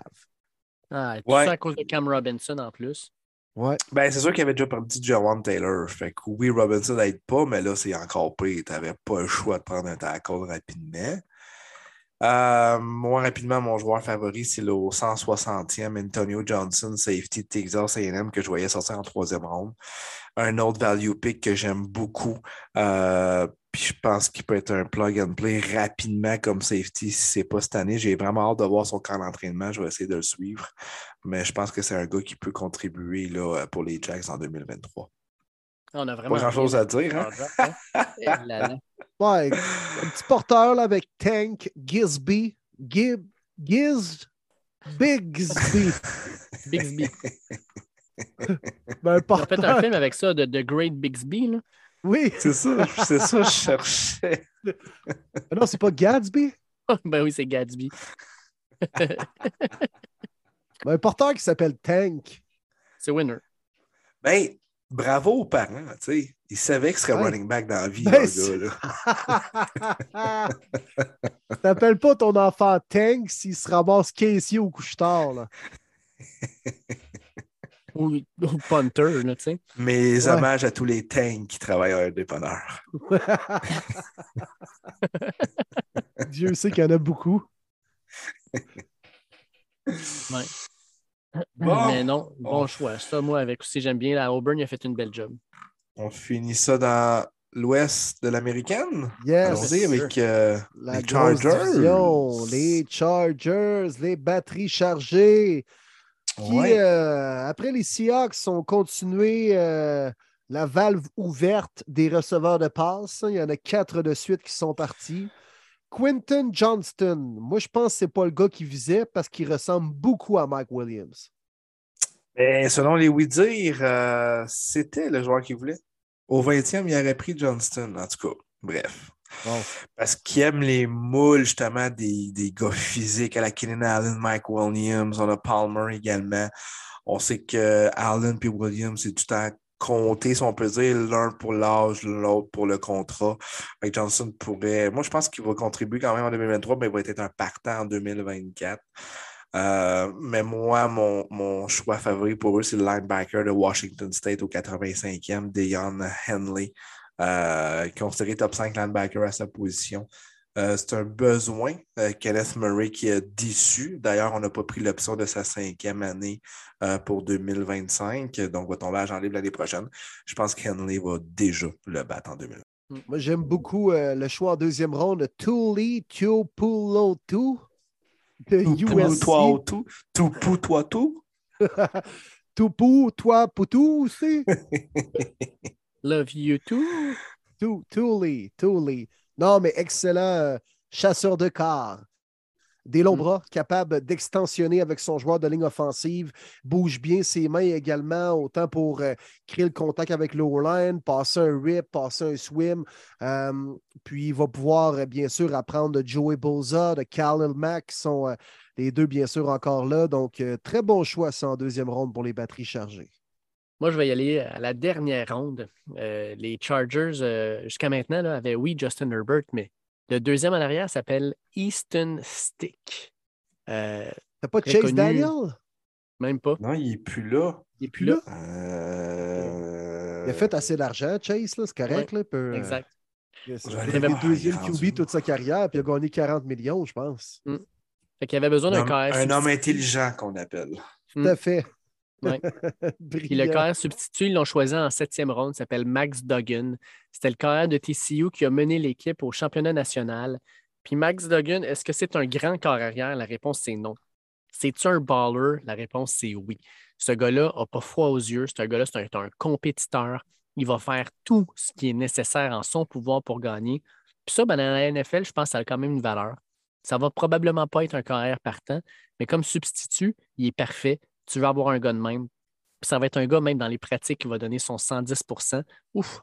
Euh, fait que je pense que c'est un très bon choix, surtout en termes de valeur. Là, un gars qui a montré des belles choses l'année dernière, puis qui va rentrer dans la NFL. Il va être substitut, il va faire euh, practice, euh, le, practice squad, puis il va fort probablement prendre à toutes les semaines le rôle du carrière adverse. Je pense que Max Duggan va faire tout ce qu'il a à faire. Fait que, moi, je pense que j'adore ce choix-là. C'est un, très bon pick. Les Raiders. Aïe, aïe. À nouveau. Les Raiders. Michael Mayer. Pauvre toi. Moi qui pensais que tu aurais une belle carrière. oh là là là là là là Non, me fait chier. Je voulais cheerer pour lui, mais aucune chance que je vais cheerer. J'espère pour lui que Josh McDaniels va bien utiliser comme qu'il a fait avec Gronk. Ben, en fait, je l'espère pas, mais bon, c'est pas grave. Non, je sais pas quoi penser du euh, draft des Raiders, honnêtement. Là. Terry Wilson. premier choix, pour vrai. Là. Ça reste un projet. Est-ce que Terry Wilson, ça va marcher ou ça va devenir le prochain Clayton Farrell? C'est ça qui me fait peur pour lui. C'est vrai. Je trouve que c'est pas le bon fit avec les Raiders. Euh, à septième, je trouve ça intéressant. Moi, je pensais pas que c'était un gars de talent top 5, mais à septième, je trouve ça intéressant. Le gars est un beau projet. Hmm. Puis ultimement, c'était quand même probablement le deuxième meilleur ailier défensif, edge disponible. Puis moi, ceux qui le mettaient toujours avant Will Anderson, vous êtes là, vous êtes des caves, êtes-vous aveugles? Le potentiel, oui, le potentiel. Non, non, là, j'embarquais pas là-dedans. Là. Ça, j'aurais déchiré mes 14 chemises. Ça, je, suis d'accord avec toi. À 7, à côté de Max Crosby, il y a encore Chandler Jones qui est là, donc il n'est pas obligé d'être partant dès la saison prochaine. Il pourrait ensuite embarquer comme partant, mais en jouer dans une rotation en 2023. Moi, j'aime ça. J'aime ça. Puis à un moment donné, quand tu joues à côté de Max Crosby, tu n'as pas le choix de te défoncer. C'est intéressant. Mais... je trouve que la franchise des Raiders a de la misère à développer des talents, des talents de même. Ça fait longtemps. Oui, T'as raison. On remarque que Max Crosby, c'est un choix de quatrième ronde qui est devenu un des meilleurs ah, edge de la ligue. Absolument. Oh oui. Oh, il est débile, C'est l'exception à la règle. Ça ne veut pas dire que tous les choix de quatrième ronde vont devenir des Max Crosby. Euh, Wilson, ça pourrait plus ressembler à un Farrell qu'un Crosby. Je suis d'accord par contre là-dessus. Puis moi, j'ai de la difficulté un peu avec le fait que les, les, Raiders avaient déjà un bon edge rusher en Max Crosby. Ils ont Chandler Jones de l'autre côté qui a eu une saison en dents de scie et qui n'a pas été super. Mais crime, leur tertiaire, les boys, là, c'est mm-hmm. Nate Hobbs puis Duke Shelley. C'est ça ta tertiaire. Là, tu repêches septième, puis tu as un Christian Gonzalez que tout le monde voit comme un gars top 10. Voilà. Tu as tout le talent, puis tu passes par-dessus. Ça, ça, ça, je pense, c'est inexcusable. Si Christian Gonzalez a une grande carrière, là, ça va être inexcusable de la part des Raiders d'être passé par-dessus. C'était le choix au 7, Dave. Honnêtement, là, ça, ça m'aurait fait chier. C'est là que je le voyais. Un gros besoin, puis un talent que tu le sais qui va être bon. Là. Il est solide. D'ailleurs, même moi, je, je suis en recherche de mots pour essayer de comprendre pourquoi Gonzalez a glissé autant, puis que les Packers, les, Patriots l'ont vu tomber dans leur main en faisant comme table. pour vrai, là, ah on, peut le repêcher là? Pour vrai? Euh, je, ne le comprends pas. Michael Meyer, quand même, intéressant, va remplacer euh, Darren Waller. Darren Waller rendu avec les Giants. Mais là, on a Austin Hooper, on a O.J. Howard. Exact. Je vous le dis, dans vos fantasy, prenez-les pas meilleurs cette année. Ça vaut pas la C'est clair. C'est vrai que les Raiders, avec leurs deux premiers choix, ont repêché des gars à des positions où ce n'était pas vraiment des besoins à l'heure actuelle. Ah, ils piquent comme si c'était une équipe qui venait de gagner le Super ben Bowl. oui, à la exact. Finale, tu sais, des choix de luxe, là. Tu sais, des mm. pics de luxe, là. Les Raiders sont pas là. Non, non, mm. travail de marde, finalement, là, à bien y penser et à bien en parler, là. Ouais, ça fait Raiders. Mm.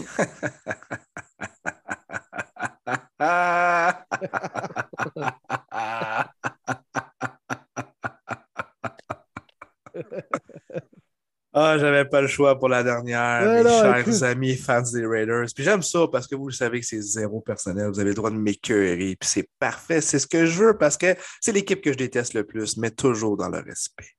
C'est juste un peu personnel, mais pas totalement. Exact. Exact. Ben, vu qu'il y a une belle rivalité, est-ce qu'on va avec euh, tes Broncos de Denver, mon Martin? Ouais, on peut y aller. Il n'y a pas grand-chose à dire. Un repêchage correct. Euh, Marvin Mims au 63, je ne l'aurais pas fait avec le trio de receveurs qu'il y a déjà là avec Sutton, Jody, Patrick. Mais c'est Sean Payton qui roule le show. Puis on le sait, Sean veut ses joueurs. On l'a vu dans les agents libres avec les, les O-line puis tous les joueurs pour bloquer pour le jeu au sol. Il veut ses receveurs. Il voulait quelqu'un de rapide dans le deep. Mims peut répondre à ça. Je peux comprendre. Mon choix favori, peut-être probablement le même pour vous, Drew Sanders du 37. Ça, je dois l'avouer, j'étais extrêmement content. Drew Sanders qui n'a pas réussi à vraiment s'établir à 100% avec Alabama, a décidé de se transférer à Arkansas pour connaître la meilleure année de sa carrière. Ce que j'aime de Sanders, c'est que sur les deux premiers downs, va jouer comme linebacker, capable de bien couvrir euh, le terrain. Très athlétique quand même pour sa shape. Puis euh, au third down, mais il est capable de rusher le, le- le QB. Donc, c'est ce que j'aime. Il va t'amener une, une certaine ver- versatilité sur le terrain. Puis euh, c'est un besoin euh, du côté de Denver de, de renforcer cette position-là. Puis Riley Musk, euh, qui est un ami de coin blanc, je sais que je ne veux pas rentrer dans ce sujet-là, mais c'est quand même extrêmement rare d'amis de coin blanc. Mais je n'étais pas sûr, mais j'ai vu du tape, j'ai vu des trucs. Le gars, il est quick, il est intéressant. Ce que je déteste, c'est la transaction de passer 108 à 83, d'avoir donné un choix de troisième ronde en 2024. Ah, ça, là, j'aime pas ça. Pantoute, pantoute, pantoute. Puis un safety que j'aime bien, JL Skinner, euh, qui a sorti 183e de Boise State. Je m'en souviens, Dave, tu m'en avais parlé de lui, euh, que tu voyais probablement sortir en troisième ronde. Euh, J'étais assez surpris. C'est ça, les safeties, hein? On les paye pas des agents libres, puis on les draft pas des repêchages. Ils sortent cinquième, sixième ronde, puis ils vont devenir des starters quand même. Oui, puis c'est des bons talents, là. Des bons talents, mais Ouais. des choix euh, très tardifs là, au repêchage. Ouais, ouais, ouais, ouais. Ben, moi, j'adore Riley Moss. Je te jure, de l'autre côté de Pat Surtain, ça va être vraiment un beau duo que tu vas avoir de, de demi de coin. Ça, je te le garantis. Surtout que Iowa développe extrêmement bien ses joueurs en défensive. Fait que ça, je pense que c'est vraiment winner. Puis, euh, tiens, on peut même ajouter Alex Forsythe euh, en Ouais, septième ronde. ouais. Ça devrait être un très bon joueur de ligne, ça. Je pense que ça pourrait être une belle surprise aussi. Mais je ne sais pas si tu as remarqué, mon Martin, mais vos cinq choix de repêchage, les cinq ont été des échanges. Soit que vous avez fait des trade down ou des trade up, les cinq. Welcome to Sean Payton's world. Trigger happy. Ah ouais, toi, on est prêt. La main, ça gâchette. Voilà. Fait que je vais dire average draft. On verra. Mm. On s'en va finalement avec les Chiefs de Kansas City, les champions en titre. Puis eux aussi, leur draft, c'est. Mais mais en même temps, on ne peut pas vraiment les blâmer parce que c'est les champions en titre du Super Bowl. Ils repêchent loin. Puis il n'y a pas grand pic qui m'a jeté à terre. Il n'y a pas grand pic qui m'a surpris. Puis il n'y a pas grand pic qui m'a déçu. Non, Non. c'est ça. Non, vraiment pas. Pour vrai, euh, FC West, euh, le draft, euh, c'est la pire division, je pense. Tranquille, Oh, hein? euh, C'est tranquille en calvaire. Non, exact, exact. Euh, j'ai pas vraiment de sleeper. là. Du côté des Chiefs, peut-être. euh, Non, j'en ai pas. Celui ça, je- Rashid j'y connais pas. Belle Ouais, histoire quand même avec Félix Anudike Uzuma au Mhm. 31e euh, choix, qui est un gars de la place, né euh, en banlieue de Kansas City, qui a joué pour Kansas State. Euh, puis c'est un gars qui est un projet. C'est même le directeur général des Chiefs, c'est même Andy Reid qui en parlait que on n'a peut-être pas repêché le meilleur joueur pour nous aider actuellement, mais on voit en lui un bon potentiel. Tu sais, veut, veut pas, on le voit avec des Québécois qui jouent pour le Canadien. Quand c'est un gars de la place, qui est un fan des Chiefs depuis sa tendre enfance, tu vas peut-être faire le, petit effort supplémentaire. Tu vas te défoncer parce que toute ta famille est dans les estrades. Puis, veut, veut pas, des fois, ça peut rajouter un petit élément à, à ton jeu puis à ta motivation. Mais encore là, je ne pense pas que c'est un gars qui va avoir un gros impact la saison prochaine. Euh, George Karlaftis, qu'on avait repêché en première ronde l'an dernier, a été correct, devrait être meilleur cette année. Donc, on va l'amener dans une rotation, le Felix. Mais c'est ça. C'est un repêchage, euh, disons, plus de pour combler certaines lacunes dans notre depth chart que d'ajouter du gros talent du côté des Chiefs. Ouais. Exact. Exact. Donc, l'américaine est terminée. On s'en va dans la nationale, dans l'est de la nationale. Puis j'y vais avec les, euh, les, les, défendants de la nationale. Sérieux, là. Ah, je sais pas si vous avez entendu passer ça, j'étais crampé. Des ligues exécutives qui restent dans l'anonymat trouvent qu'on parle trop et qu'on félicite trop Howie Roseman des Eagles pour ses bons coups. hey, sérieux, t'es-tu à l'école secondaire pour leur dire, ben c'est ça, hein, le prof parle de telle personne parce qu'il a des bonnes notes, puis peut-être, hey, si vous êtes assez cave pour laisser la même équipe drafter des excellents joueurs avec des pics euh, de marde, à part le trade qui ont eu des Saints pour avoir un top 10, mais ben, c'est votre problème. C'est à vous de les empêcher à drafter des Jalen Carter, Nolan Smith, Sidney Brown, Kelly Ringo. Moi, je vois encore une fois féliciter Howie Roseman. Quel draft! Sérieux, les Eagles. C'est une vraie joke. Ils sont de loin les favoris dans la nationale. Frank ah, Lehman nous demandait, en étant un fan des Eagles de Georgia, on l'a entendu pas mal, celle-là, trouvez-vous que cela peut être une lame à double tranchant d'avoir trop de joueurs du même programme universitaire, surtout au niveau de la chimie à l'extérieur du terrain, la clique de Georgia qui reste ensemble sans trop, sans trop se mêler aux autres? Euh, non. Ma réponse est non. Ben, j'aime la, question, Frank, là, mais vas-y, Marty.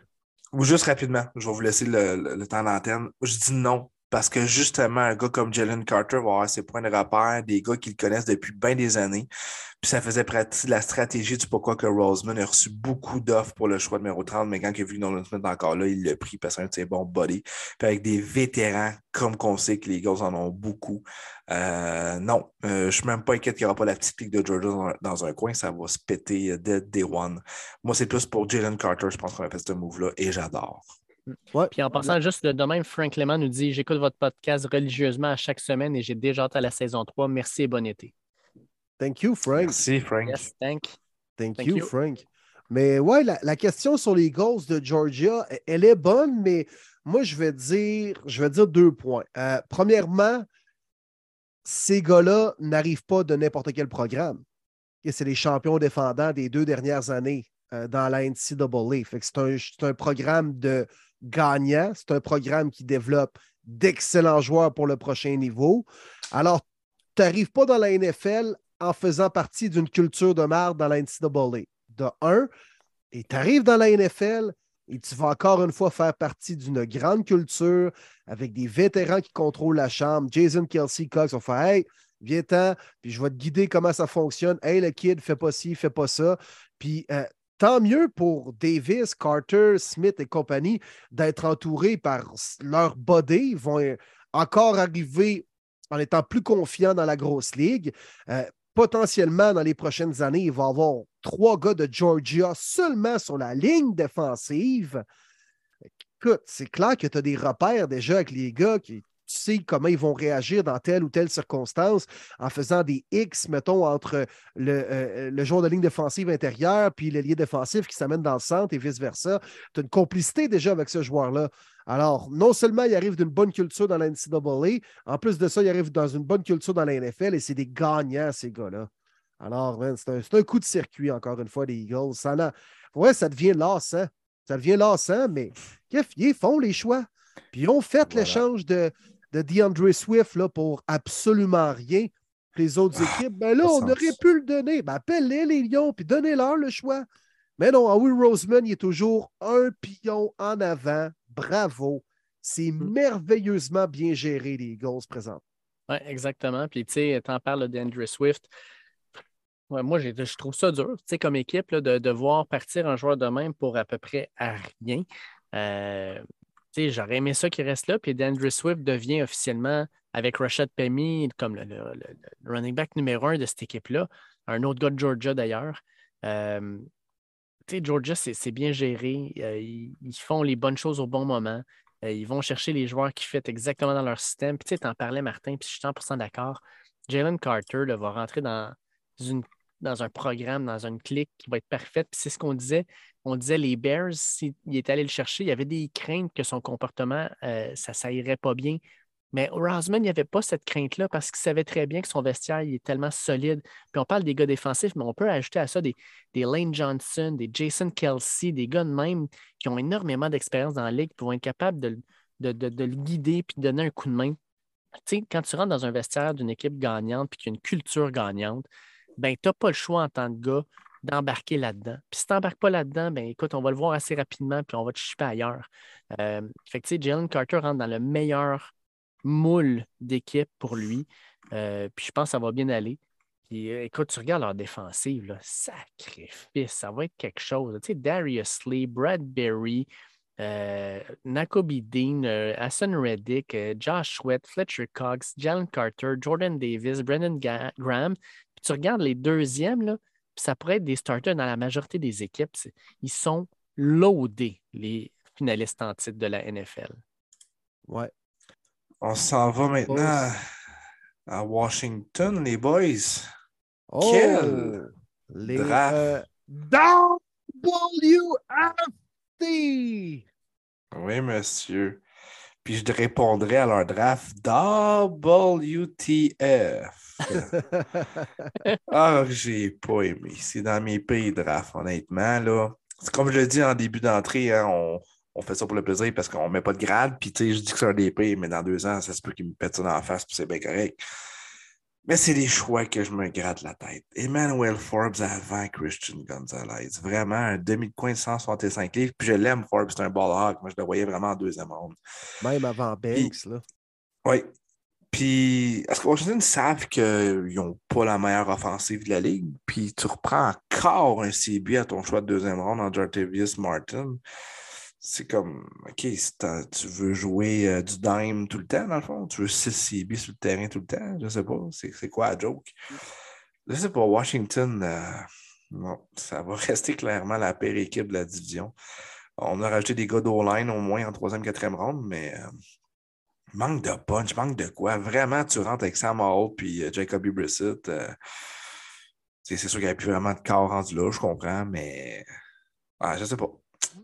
Je suis comme les Titans avec les Washington. Je pas rien d'impressionnant. Rien, rien, rien. Le seul gars que j'aime beaucoup, moi, c'est Chris Rodriguez, euh, porteur de ballon de Kentucky. Il a été blessé la saison dernière, mais quand il est en santé, c'est un game changer. Il a fait très mal à mes Gators de la Floride il y a deux ans, euh, puis il a fait très mal à plusieurs équipes. Je pense que c'est un choix qui pourrait être intéressant, mais très mignon. Ils n'ont pas besoin de porteur de ballon. Là. Je veux dire, euh, ils ont déjà deux bons porteurs de ballon euh, Antonio Gibson puis Brian Robinson. Euh, puis tu as Jared Patterson en plus. Il n'y en avait pas besoin de ce gars-là. Va chercher quelqu'un d'autre. Tabarnouche. Il y a des équipes qui draftent comme s'ils venaient de gagner le Super Bowl alors qu'ils ont de la misère à jouer 500.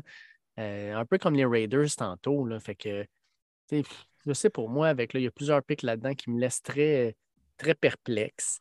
Euh, Jartavius Martin, un safety euh, au milieu de deuxième round, il y avait d'autres besoins que ça. Colin. Euh, KJ Henry pourrait être pas pire. C'est un gars qui a énormément de talent, mais qui n'a jamais été capable de jouer à la hauteur de son talent à Clemson. Peut-être qu'il va se développer, on y souhaite. Je sais pas. Ça ne me laisse vraiment pas euh, très excité pour le futur de Washington. Non, vraiment pas.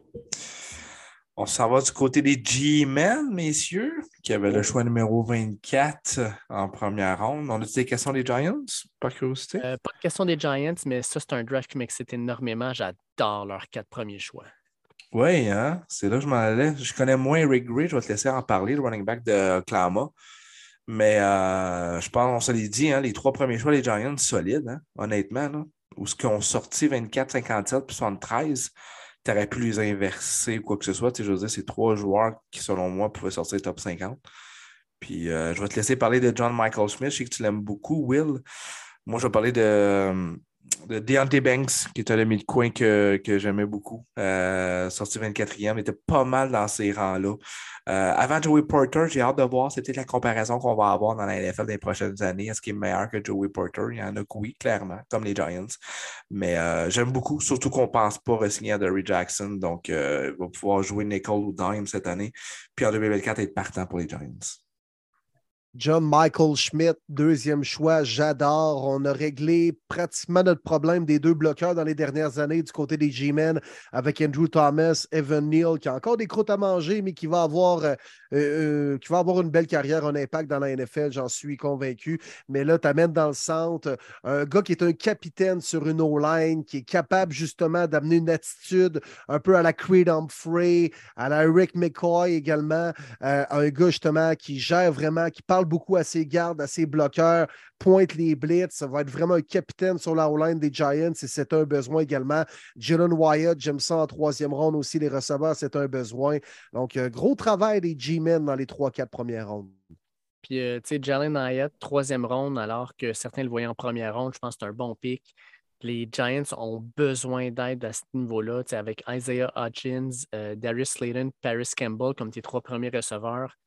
Jalen Hyatt va avoir une chance d'être starter sur cette équipe-là dès le départ. Puis tu parlais d'Eric Gray, euh, mais il fit parfaitement avec l'attaque euh, qu'on essaie d'installer. Ce gars-là, c'était un, un, coureur nord-sud. Il ne commencera pas à courir à l'extérieur des bloqueurs. Lui, là, il pogne son trou puis il rentre dedans. Euh, c'est un gars aussi qui est excellent pour attraper le ballon. Fait que je pense que ça va être une belle, une belle arme qu'on va pouvoir utiliser. Puis peut-être enlever un petit peu de pression aussi de Sequin Barkley parce que Crime, euh, on lui en a demandé beaucoup. Fait que je pense qu'Eric Gray pourrait prendre un petit peu de, cette euh, charge de travail-là, puis que Sequin Barkley puisse être plus en, plus en forme en fin de saison. Cowboys de ça avec les Cowboys, messieurs. Oui. Pas mauvais comme ça. Si, euh, les gens ont la chance, je vous invite. je me souviens plus c'est quel compte. C'est-tu le compte des Cowboys? Non, je pense pas que c'est le compte des Cowboys, mais vous allez pouvoir retrouver facilement la clip du débat des Cowboys au choix numéro 26, alors qu'ils hésitaient entre Maisie Smith et Matthew Bergeron. Ça a passé très, très proche qu'il soit un membre des Cowboys. Euh, c'est, je pense que le Pro Scout ou le directeur des Scouts, whatever, qui a tranché puis qui a dit Maisie Smith. Mais euh, de mémoire, on me semble qu'on entend Jerry Jones dire qu'il ne faut, faut, faut, vraiment pas qu'on le mette sur, euh, c'est Bergeron connaît une meilleure carrière. C'est vraiment nice. Allez voir ça, c'est vraiment nice. il est pensé vraiment d'avoir une étoile sur son casque. Mm. Oui, vraiment. Puis parlant d'étoiles, je vais en donner une aux Cowboys euh, pour la merveilleuse histoire du repêchage en sixième ronde, 212e de Deuce Vaughn, alors que son père est un scout chez les Cowboys. Ça aussi, cette vidéo-là, j'en ai encore des frissons quand que les gars autour de lui lui disent On prend ton gars. Il est parti à broyer, man. Tu imaginez, là, un scout, là, ça ne dort pas beaucoup chez soi. C'est toujours on the road. Puis ça, c'est difficile d'avoir une famille. Euh, je ne sais pas s'il y en a qui sont représentants. Là, il doit en avoir qui nous écoutent des représentants. J'ai été pendant longtemps représentant sur la route. Pas facile toujours travailler à l'extérieur et tout ça. Fait qu'un scout, c'est encore pire. Puis que là, il sait qu'il a dédié, sa vie au football. Son gars s'est inscrit, il a été joué à Kansas State puis il se fait drafter par les Cowboys. Imaginez comment il sentait le monsieur Van, ce moment-là. C'est magique. Juste ça, c'est mon choix préféré. Incroyable. Belle histoire. Hmm. Vraiment. Surtout quand il dit euh, Ça te tente-tu de venir travailler avec moi demain à job Puis son gars, il dit Ouais, ça me tenterait. Euh, beau moment. Ouais, vraiment. wow. Vraiment. les Cowboys, hein, deux, deux gars de Michigan pour leurs deux premiers choix avec Luke Shoemaker. Euh, on pensait que les Cowboys allaient sélectionner un ailier rapproché. Comme vous avez dit tantôt, les boys, c'est les Bills qui l'auront coupé l'herbe sous le pied euh, en première ronde. Ils sont probablement finalement décidé d'y aller avec Mazzy Smith ou Matthew Bergeron, comme tu l'as expliqué, Marty. Mais c'était clair qu'on allait repêcher un ailier rapproché. Finalement, c'est arrivé en deuxième ronde.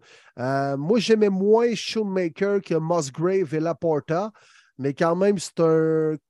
Tu sais, dans tous les aspects, all around, comme on dit, quand même un bon, euh, un bon ailier rapproché, bon sur le bloc, euh, fait des bons tracés de passe également. Donc, euh, les Cowboys ont probablement été sélectionnés notre partant en deuxième ronde comme ailier rapproché.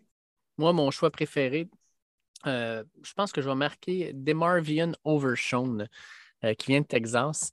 Euh, ce gars-là, c'est une brute. 6 pieds 3, 230 livres. Il est gros, il bouge extrêmement bien, il est rapide. Moi, je pense qu'on va le mettre de l'autre côté de Micah Parson, puis il va prendre avantage de ça. C'est un gars qui peut être un, excellent couvreur pour n'importe quel tight end de la ligue. J'adore ce pick-là. Demarvian Overshone, certains disaient que ce gars-là, c'était un sleeper first round pick tu le ramasses en fin de troisième ronde. Moi, je pense que c'est un gars qui va être starter day one sur cette défensive-là, puis il va être impressionnant. Gardez ce nom-là en tête. Le Marvian Overshone, c'est un de mes picks préférés de tout le repêchage en fin de troisième ronde. Les Cowboys vont être contents de l'avoir choisi. On s'en va maintenant dans, dans... La, nord. le Nord. Le Nord. Est-ce qu'on s'en va avec euh, Da Bears?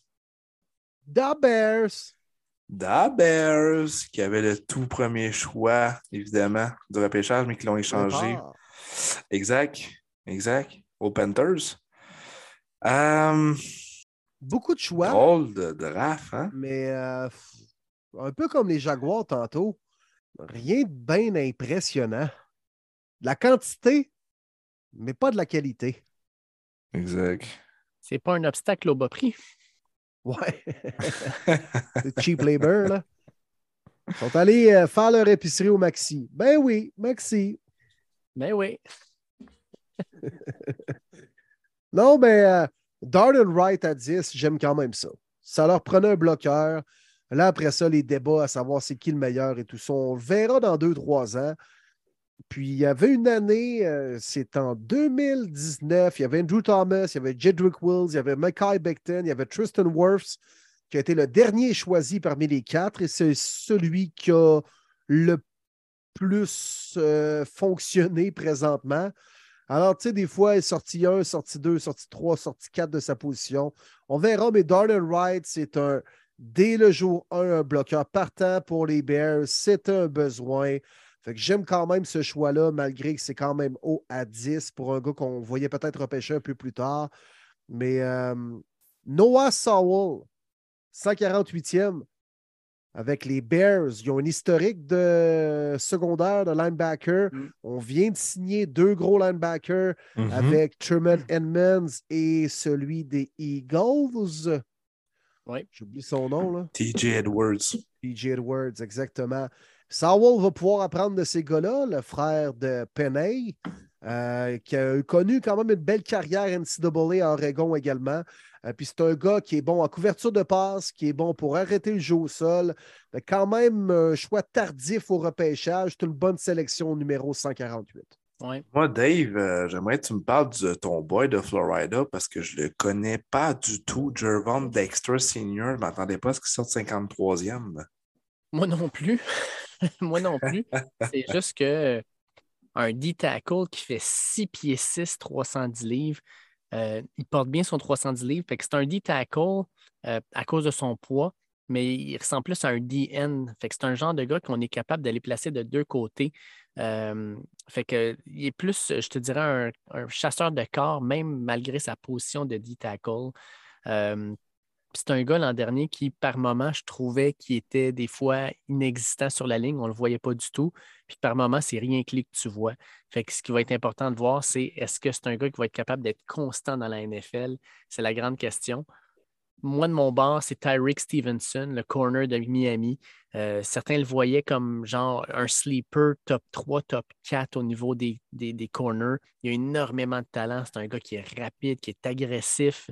Euh, malheureusement, il jouait dans une équipe qui, par moment, l'an dernier, semblait vouloir abandonner ou pas jouer.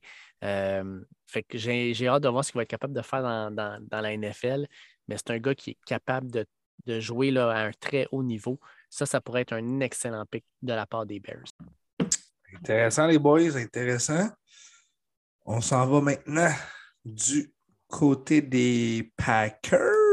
Nouvelle ère. Love is in the air c'est une nouvelle ère. C'est une nouvelle ère, mais on fait quoi au numéro 13? On sélectionne un joueur ah, défensif, comme d'habitude. Ben oui. Non, non, mais là, ça, c'est par respect pour Aaron Rodgers.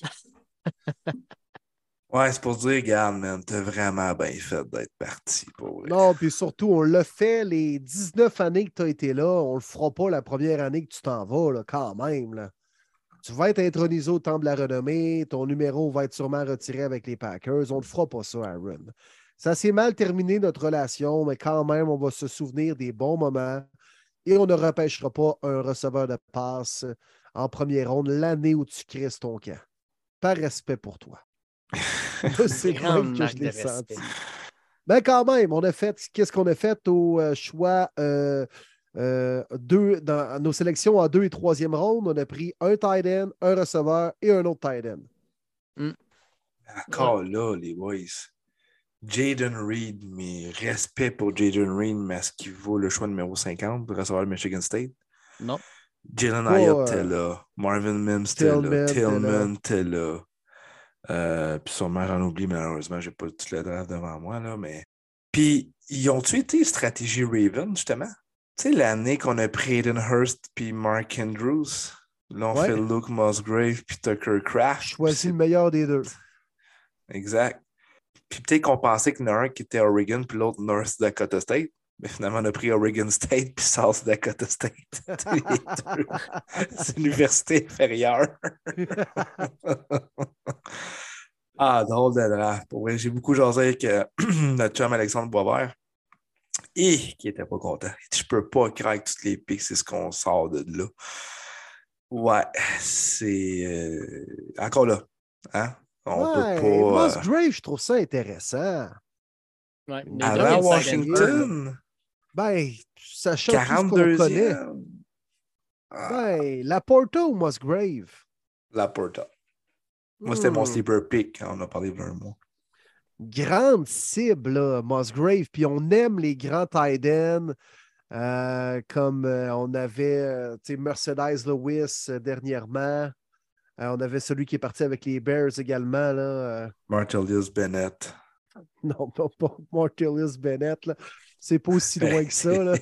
Mercedes Jimmy Lewis. Graham? Non, non, non, celui qui jouait l'an passé, Calvaire. donc misère Ah, Robert. Tonian. Ah oui, Tonian. Exactement. Nous autres, on est en 2006. Ben oui, là. Martellus Bennett. Ramène son frère Michael, t'as qu'à ça. Ah, Ouais, que tu essaies de parler et qu'il te regarde pas, là. ben oui, celui avec les petites épaulettes, là. Mais Lu- Wow. Lucas Van Ness à 13, là, je le sais pas. C'est un projet. hein. Ouais, ouais, je ouais. pas vendu Lucas Van Ness, même à 19 ou 20, là. Mais en même temps, il y a quelques années, les Packers ont repêché Rashawn Gary. Ça a pris du temps. Ça a pris du temps, là. Mais il est solide. Puis on l'a Ouais. développé, on a, euh, on a pris du temps pour euh, le développer. Finalement, il est rendu un partant puis un des bons chasseurs de quart dans la NFL. Ouais.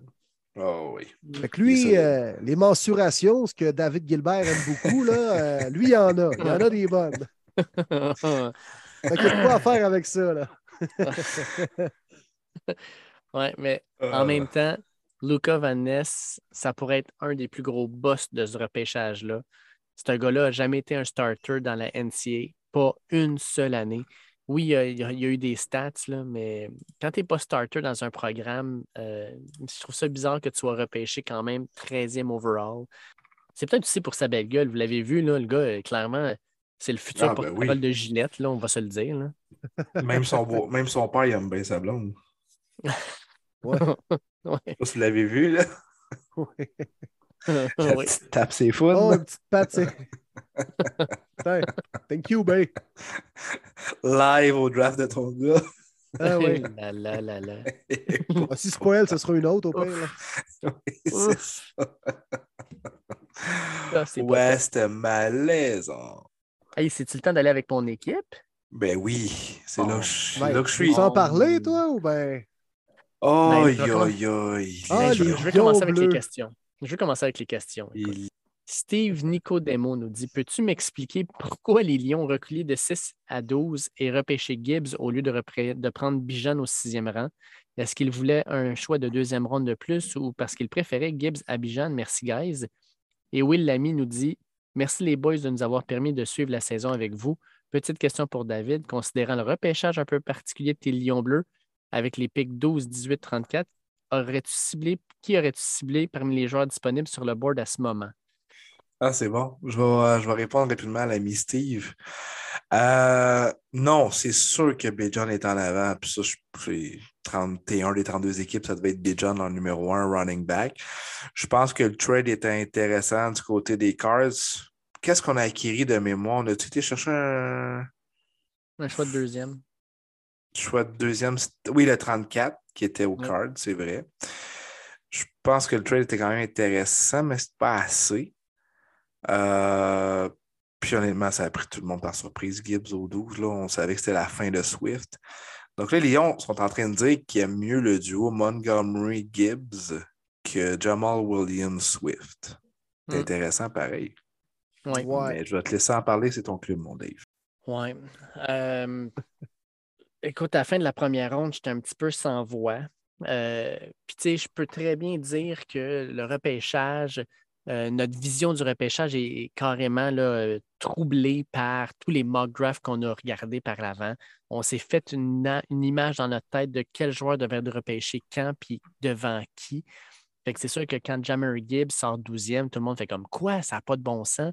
Puis Jammer Gibbs, dans 5 ans, tout le monde va faire comme Hey man, c'était un vol au 12e choix, c'était comme un super running back. Puis même chose avec Jack Campbell numéro 18. Reste que euh, Jamir Gibbs, tout le monde disait que c'était le deuxième meilleur running back de cette classe-là. Plusieurs équipes disaient qu'il était vraiment, vraiment euh, hot puis high sur ce gars-là, puis qu'il l'aurait probablement repêché. Mais entre 12 et 18, est-ce qu'une équipe serait allée le prendre? Tu, sais, tu regardes les Packers, non. Les Steelers, non. Les Jets, non. Les Commanders, il y aurait pu, on ne sait jamais ce qu'ils vont faire. Les Pats, peut-être, euh, mais probablement pas. Fait qu'il aurait été probablement là au 18e choix. Je l'aurais pris là quand même. Est-ce que j'aurais pris quelqu'un d'autre? Ben, moi, j'aurais pris Christian Gonzalez, personnellement, là, rendu 12e. Tant qu'à moi, c'est beaucoup de valeur. Euh, je Surtout pense après avoir échangé au. Là. Ben, exact. Fait moi, je pense que ça a fait du sens. Euh, pour moi, ça, c'est la première chose. Puis, tu sais, quand je regarde notre repêchage, on n'a pris aucun corner. Ça, ça, je ne la comprends pas. Il faut croire qu'on est content avec ce qu'on a. Jack Campbell, c'est une autre surprise, mais je pense que Jack Campbell. Euh, y a-t-il un lien de parenté avec le coach ou bien? Non, non, pas, pas de lien de parenté avec Jack Campbell. C'est drôle ce qu'il a dit, par exemple. Avez-vous vu l'appel? By the way, I love your last name. mais tu sais, je pense que les. Je pense que les Lions, présentement, sont en train de repêcher euh, avec Holmes puis avec Campbell, justement, euh, des joueurs qui fit dans leur façon de voir les choses, dans, leur, leur, type de joueur. Tu sais, des gars, on en parlait tantôt, là, on niaisait avec ça, la voix de papier sablé, là, mais Jack Campbell, c'est un gars de même. Jack Campbell, c'est un travailleur, c'est un grinder, c'est un gars qui travaille extrêmement fort. Puis tu veux ça dans ton vestiaire?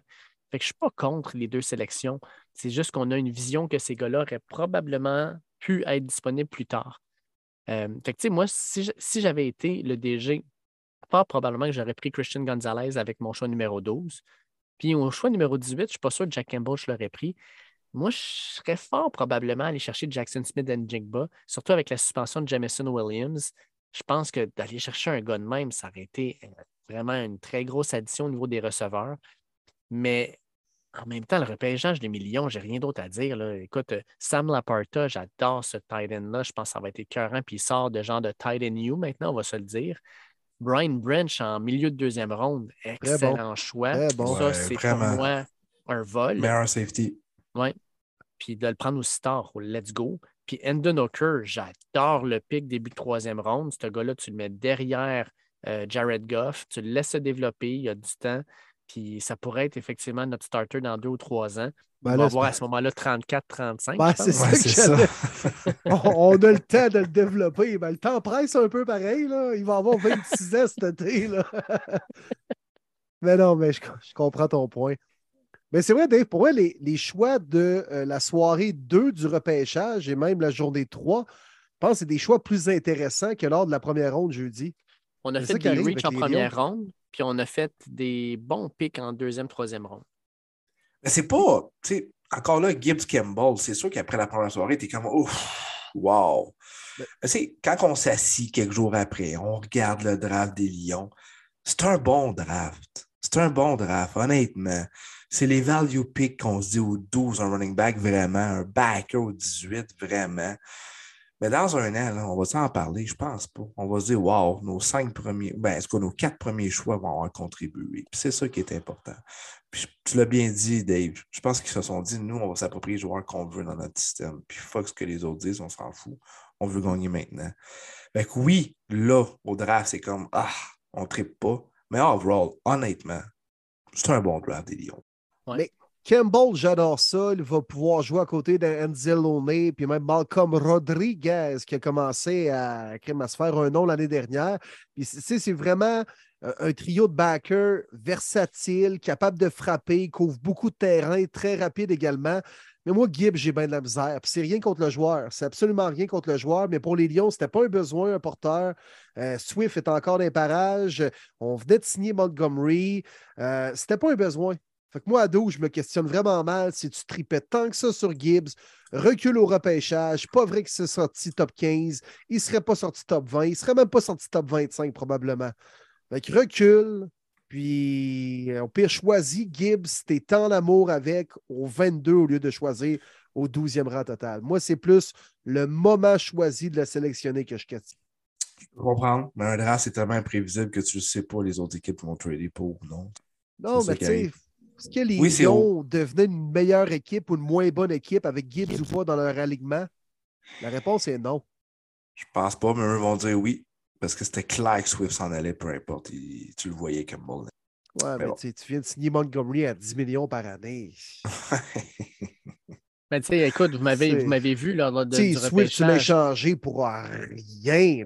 Là. À, rien. Avec un R majuscule roulé.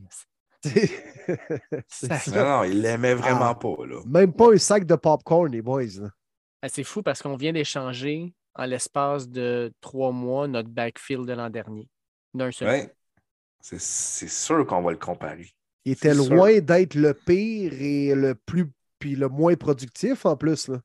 Non, non, exact. On va voir ce que ça va donner. Écoute, on va peut-être. J'espère que je vais être agréablement surpris. Euh, ça, va être, ça va être le fun de, de voir ça. Puis bizarrement, hein, le, coach des running backs est parti, puis ces deux running backs, bizarrement, pouf, paf, échangés eux aussi. Mhm. C'est vrai. Tout est dans tout. Ouais. Fait que là, on s'en va. Euh, avec les Vikings dans la division. Avec les Vikings. Les Vikings, les Mauves.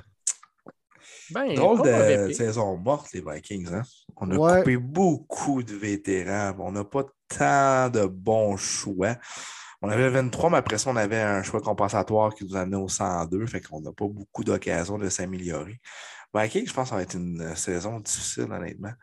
Mais euh, je pense qu'on fait la bonne sélection au 23e dans la run des receveurs. Moi, personnellement, je ne sais pas pour vous, j'aime mieux Jordan Addison que Zay Flowers.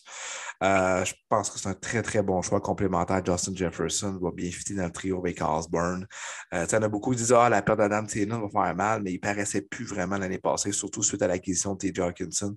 je pense que la, jeunesse puis un vrai gut slot en Jordan Addison, ça va faire du bien. Je pense que ça va faire du bien, puis je pense qu'on va avoir une belle année. Euh, puis les autres joueurs, je vais être bien franc avec vous, je ne les connais pas du tout. Peut-être un petit peu le dernier choix, McBride, running back, sûrement que c'était ton choix, Dave, je vais te laisser en parler.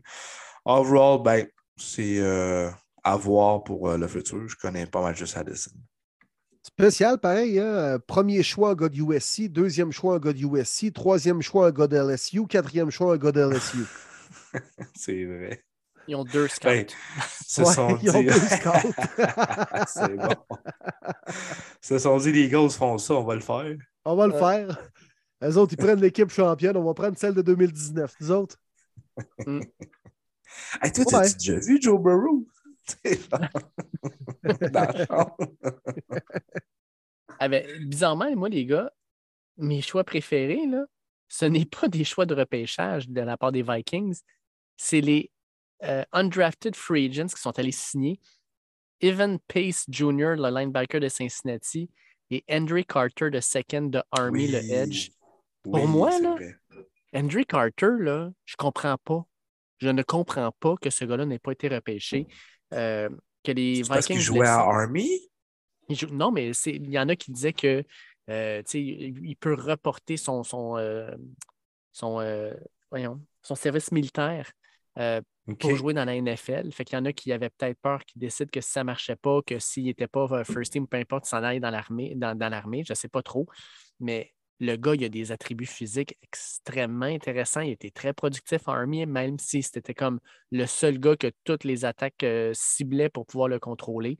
Ce gars-là, je ne comprends pas qu'il n'ait pas été repêché. Puis Evan Pace, euh, il est un peu plus petit, là, il est six pieds, mais c'est un gars qui est partout. Pour moi, là, ça pourrait être le Rodrigo, euh, Malcolm Rodriguez des Vikings du Minnesota, un gars qui sort de nulle part, qui va être extrêmement dominant au, au- au, euh, spring, euh, au training camp, et qui va peut-être aller se tailler un poste.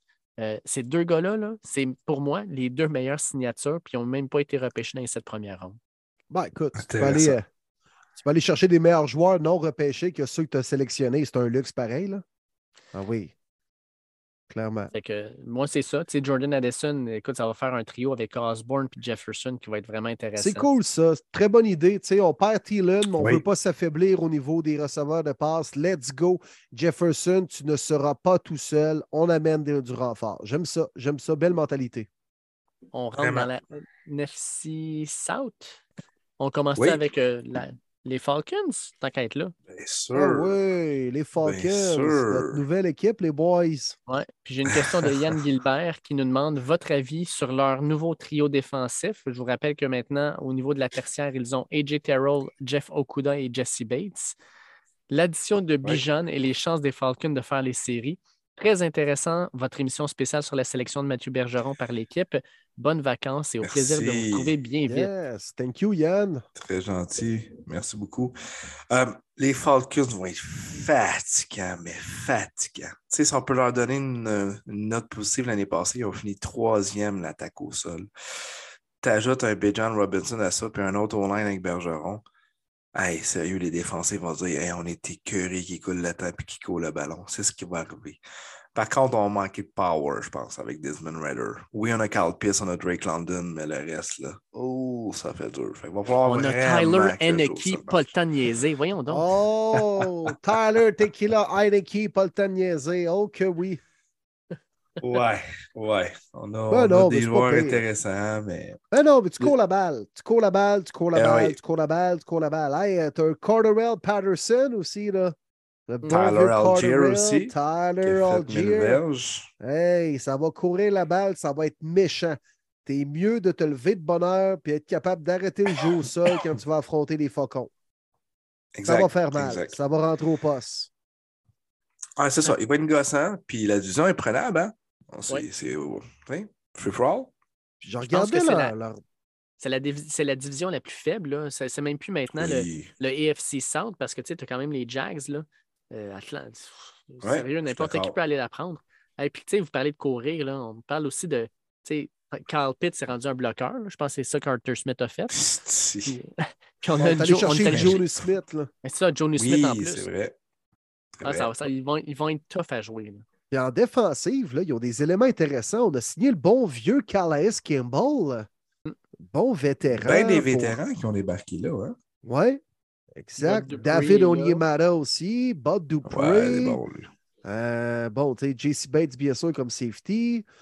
Sérieux, là, ils ont quand même un alignement intéressant sur papier, les Faucons. Comme tu dis, Marty, ils vont être fatigants. Mhm. Genre d'équipe qui va battre des clubs qui ne sont pas supposés battre. C'est vrai. Ouais. C'est vrai. Tu, tu- tu peux plus dire là, sur ta schedule que ah, bah, c'est les Falcons. Non, non, non. T'es mieux d'être prêt.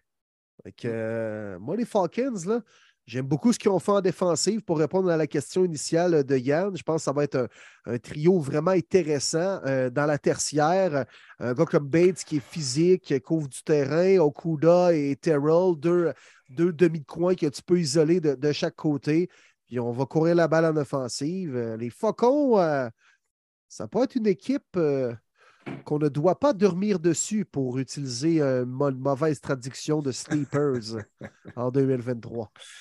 On s'en va en Caroline. On avait Ah le ouais. tout premier choix au total. Panthers. Bon Messieurs, c'est ce que c'était ma question. Bryce Young, c'était le bon choix? Oui, Même à Ouais. 5 et 10? Même à 5 et 10. Ah, il est de- petite. Il est petite, comme dit Scotty Bowman. Il est petite. Moi, c'est le Ouais. seul point que je critique dans le jeu, entre guillemets, là, de Bryce Young, parce que je ne critique pas son jeu, mais il est petit. Quand tu as un D-tackle de 345 livres qui te tombe dessus, là, ça Ben, peut être juste plus difficile la- le jeu d'après. La photo de la poignée de main avec son nouveau collègue euh, Brian Burns. Ouais. Tabarouette qu'il y a un gap. Eh boy, boy. Non, mais imagine-les dans les pratiques, mettons, un Burns en avant qui fait juste lever ses pattes, là. Puis toi, t'es Bryce Young, tu restes dans la pochette. Tu vois fuck all, là. non, tu vois Mais il est 0-0-0. habitué à Alabama. La majorité des gars sont en avant de lui. C'est du 6 et 4, 6 et 5, 6 et 6. Puis c'est quand même bien débrouillé, tu sais. Euh, puis il s'est fait frapper. sûr. Là, Regarde- regardez la game contre Tennessee. là, il s'est fait ramasser. Là. Puis à chaque fois, il s'est relevé, il est retourné à la ligne, puis il a recommencé. Fait que, tu sais, moi, ça, c'est la NFL maintenant. là. Ça, ça, je suis 100% d'accord. Les Mais, blessures vont arriver, là. ben, oui, mais tu sais, Kyler quand même Murray n'a pas été capable de finir une année là, jusqu'à présent. Là. Ouais, mais tu sais, regarde, Justin Herbert, il est gros, il a eu de la misère à finir une année. Euh, Josh Allen a été blessé, puis ça n'a pas été le même gars pendant le restant de l'année. Ouais. C'est quoi qui est mieux? même si tu es gros puis tu es blessé, puis là, tu dis, ah, moi, je vais, I'm gonna tough it out, puis tu décides de jouer quand même. Tu ne donnes pas la même chance à ton équipe de gagner que quand tu es en santé, c'est sûr. Là. Non, Euh, c'est c'est Mais il y, a, sûr. il y a la loi quand même de la physique et de la science. C'est clair que c'est plus facile d'absorber un contact quand tu es 6'4, 240 que quand tu es 5 pieds 10, 200 livres. Ouais. C'est sûr. Mais j'ai hâte- Mais- j'ai hâte Mais de il y a voir. du poise. Il y a du poise, c'est ça. Ouais. Mais je crois, lui, je crois en lui, Bryce Young. Il a l'air d'un petit Drew Brees pour vrai. Puis Ah, je ben crois avec, euh, beaucoup à ce coaching staff-là. Ouais. Beaucoup, beaucoup. Puis Jonathan Mingo, bon deuxième choix. I love it. Oui. I love it. Très bon.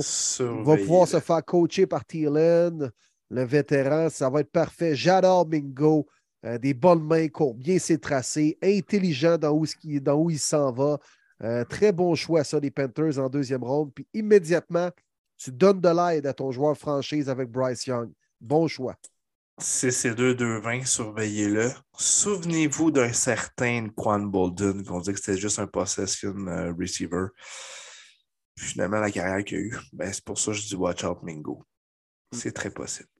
Les Saints Ensuite, de la les Nouvelle-Orléans. Bucks. Ah, tu veux aller avec les Bucks, ça pas? On va aller les Bucks. oui, les Bucks, les Bucks. Il y avait un choix Les juste avant les. Saints. Les Boucaniers. Kensey. Ouais. À côté de Vite à vie puis reste en vie, ça va faire du dommage. Ah oui, ils vont être fatigants. Ah Non, oui. j'aime j'aime ce qu'on a fait du côté des Bucks. Honnêtement, j'aime Ouais. ça. On s'est dit, garde, let's go. Ça se passe en ligne de tranchée. Kalajai Kensey, Cody Mock, Yaya Diaby, puis euh, Monsieur En Dennis, que je ne le connais pas. yaya, le ça. yaya. Diaby. Ah, ah! Mais non, j'aime le draft. Pour vrai, le Kensey Mock, euh, j'aime beaucoup. J'aime beaucoup ce qu'on a fait là du côté des Bucks. On se dit, garde, peu importe, ça commence là le football.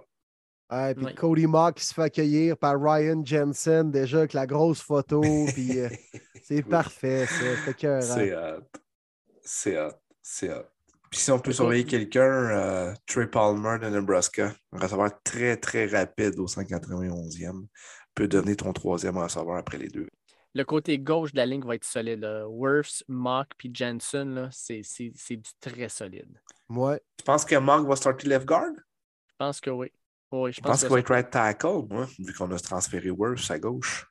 peut-être parce qu'avec Brendan Walton, probablement qu'il est le meilleur, mais s'il décide de le mettre à guard, man, euh, tu, tu viens de, Je pense qu'il va commencer de, de, de cadenasser ton côté gauche. C'est sûr. Non, c'est sûr. Entre deux vétérans de même, là. Wow. Mais ouais, on, Puis- travailler sur les lignes, tu te trompes jamais tant qu'à moi. On n'a pas repêché de carrière. On s'est dit, garde, on va voir ce que Carl Trask a dans le ventre. On va le voir ce que le boulanger a dans le ventre. Puis au pire, on réajustera le tir l'an prochain. Mais j'ai quand même aimé que lors des, des premières rondes, justement, on, on, on ait cherché des joueurs qui vont être partants, puis probablement bons avec nous pendant 4, 5, 6 ans, au lieu de repêcher un carrière où tu n'es pas sûr, puis dans deux ans, tu le libères parce que ça n'a rien donné. Si tu n'es Mm. pas sûr, choisis des valeurs sûres et c'est un peu ce qu'on a fait du côté des boucaniers. Puis, Exact. signature que j'aime beaucoup au niveau des joueurs non repêchés. Oui. Sean Tucker, les Boys. Sean c'est Tucker. cool, ça. Les Bucks, on s'attendait à ce qu'ils repêchent un running back, n'en ont pas repêché. Fait que je pense qu'il y a vraiment des bonnes chances. Là. Ouais. Je Faut pense juste qu'il est en santé.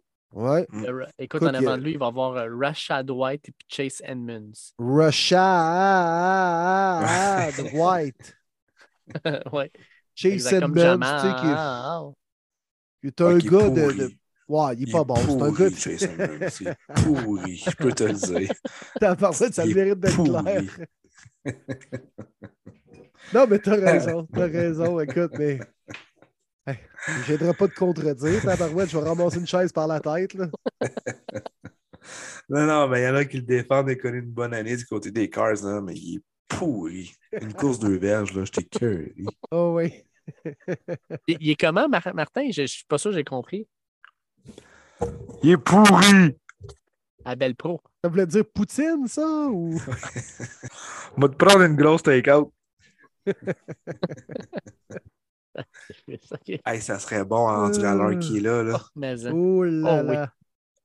Oh, dites-vous, euh, les gens que vous allez écouter le podcast, nous, il est à peu près minuit. Fait que Ouais. ça serait solide, la belle pro. On, pen- on pense à l'adulton en calvasse, nous autres. Oh là là. Je prendrais la all dress, moi, je pense. Ouf. Hey man, j'ai faim. Celle de chez Max Poutine à Victo, là, que Matt nous parlait, ça a l'air pas pire, pareil. Ouais. Ouais. C'est ce que Un Coach jour. Babers a trouvé, en tout cas. Ah, et puis parlant de ça, on peut dire qu'on a été bien reçus à Victo. Je pense qu'on on l'a souligné à notre épisode spécial, Oui. est-ce qu'on a été mangé. Là? Le serveur Oui. s'appelait Max, là, il était ça à la coche pour Ah, vrai. il était Au restaurant le plus. Max Machine. Oui, oui, on l'appelait Max Machine pour vrai, il a été ça à la coche. Très bon Restaurant le plus, hein, c'est ça? Oui, c'était Juste à côté du Colisée des Jardins, l'amphithéâtre des Tigres. Accessible à tout le monde. C'est C'était parfait. parfait. On est rentré quoi? là. Moi, première chose pris, que euh, Martin. Ouais, Martin, première chose qu'il demande en rentrant, on va prendre un pichet de ramen coke. Un pichet de Robin Coke. On fait bon, ouais, pourquoi pas? On savait qu'on allait avoir une soirée. Fait- On prend Tout un de suite, pichet de il bière savait que sur je n'avais pas de la place. Faites-vous ça, des pichets de Roman Coke? Ben, il y a une première à tout, hein? Parce que moi, c'est pas mon premier. Ouais, excusez. Bon, les On s'en va sont chez les. Saints. Les Saints. Ben, les Saints, très, très bon repêchage. Encore là, pour eux autres, je pense les quatre, même cinq premiers choix sont excellents. Brian Breezy, pour commencer, euh, je pense que c'est un excellent choix pour aller le mettre dans la ligne. Ça va permettre de Ah oui, libérer un peu Cameron besoin en plus. C'est un besoin. On n'avait plus rien au niveau des D-tackles chez les Saints. là. Ouais, puis- Avec le départ d'Onyemara, on en a per- perdu aussi au fil des dernières années. Puis Brian Breezy, il y en a beaucoup qui disent qu'il a moins bien produit, mais le gars, il a été blessé premièrement. L'année dernière, il a perdu sa sœur au cancer. Euh, Oui, c'est vrai. il ne l'a pas eu facile. là. Fait que je pense que c'est un gars-là, cette année, ça va être la première fois il va pouvoir penser uniquement au football. Euh, je pense qu'il va être excellent. Isaiah Foskey, on en a parlé avec Mathieu Bergeron.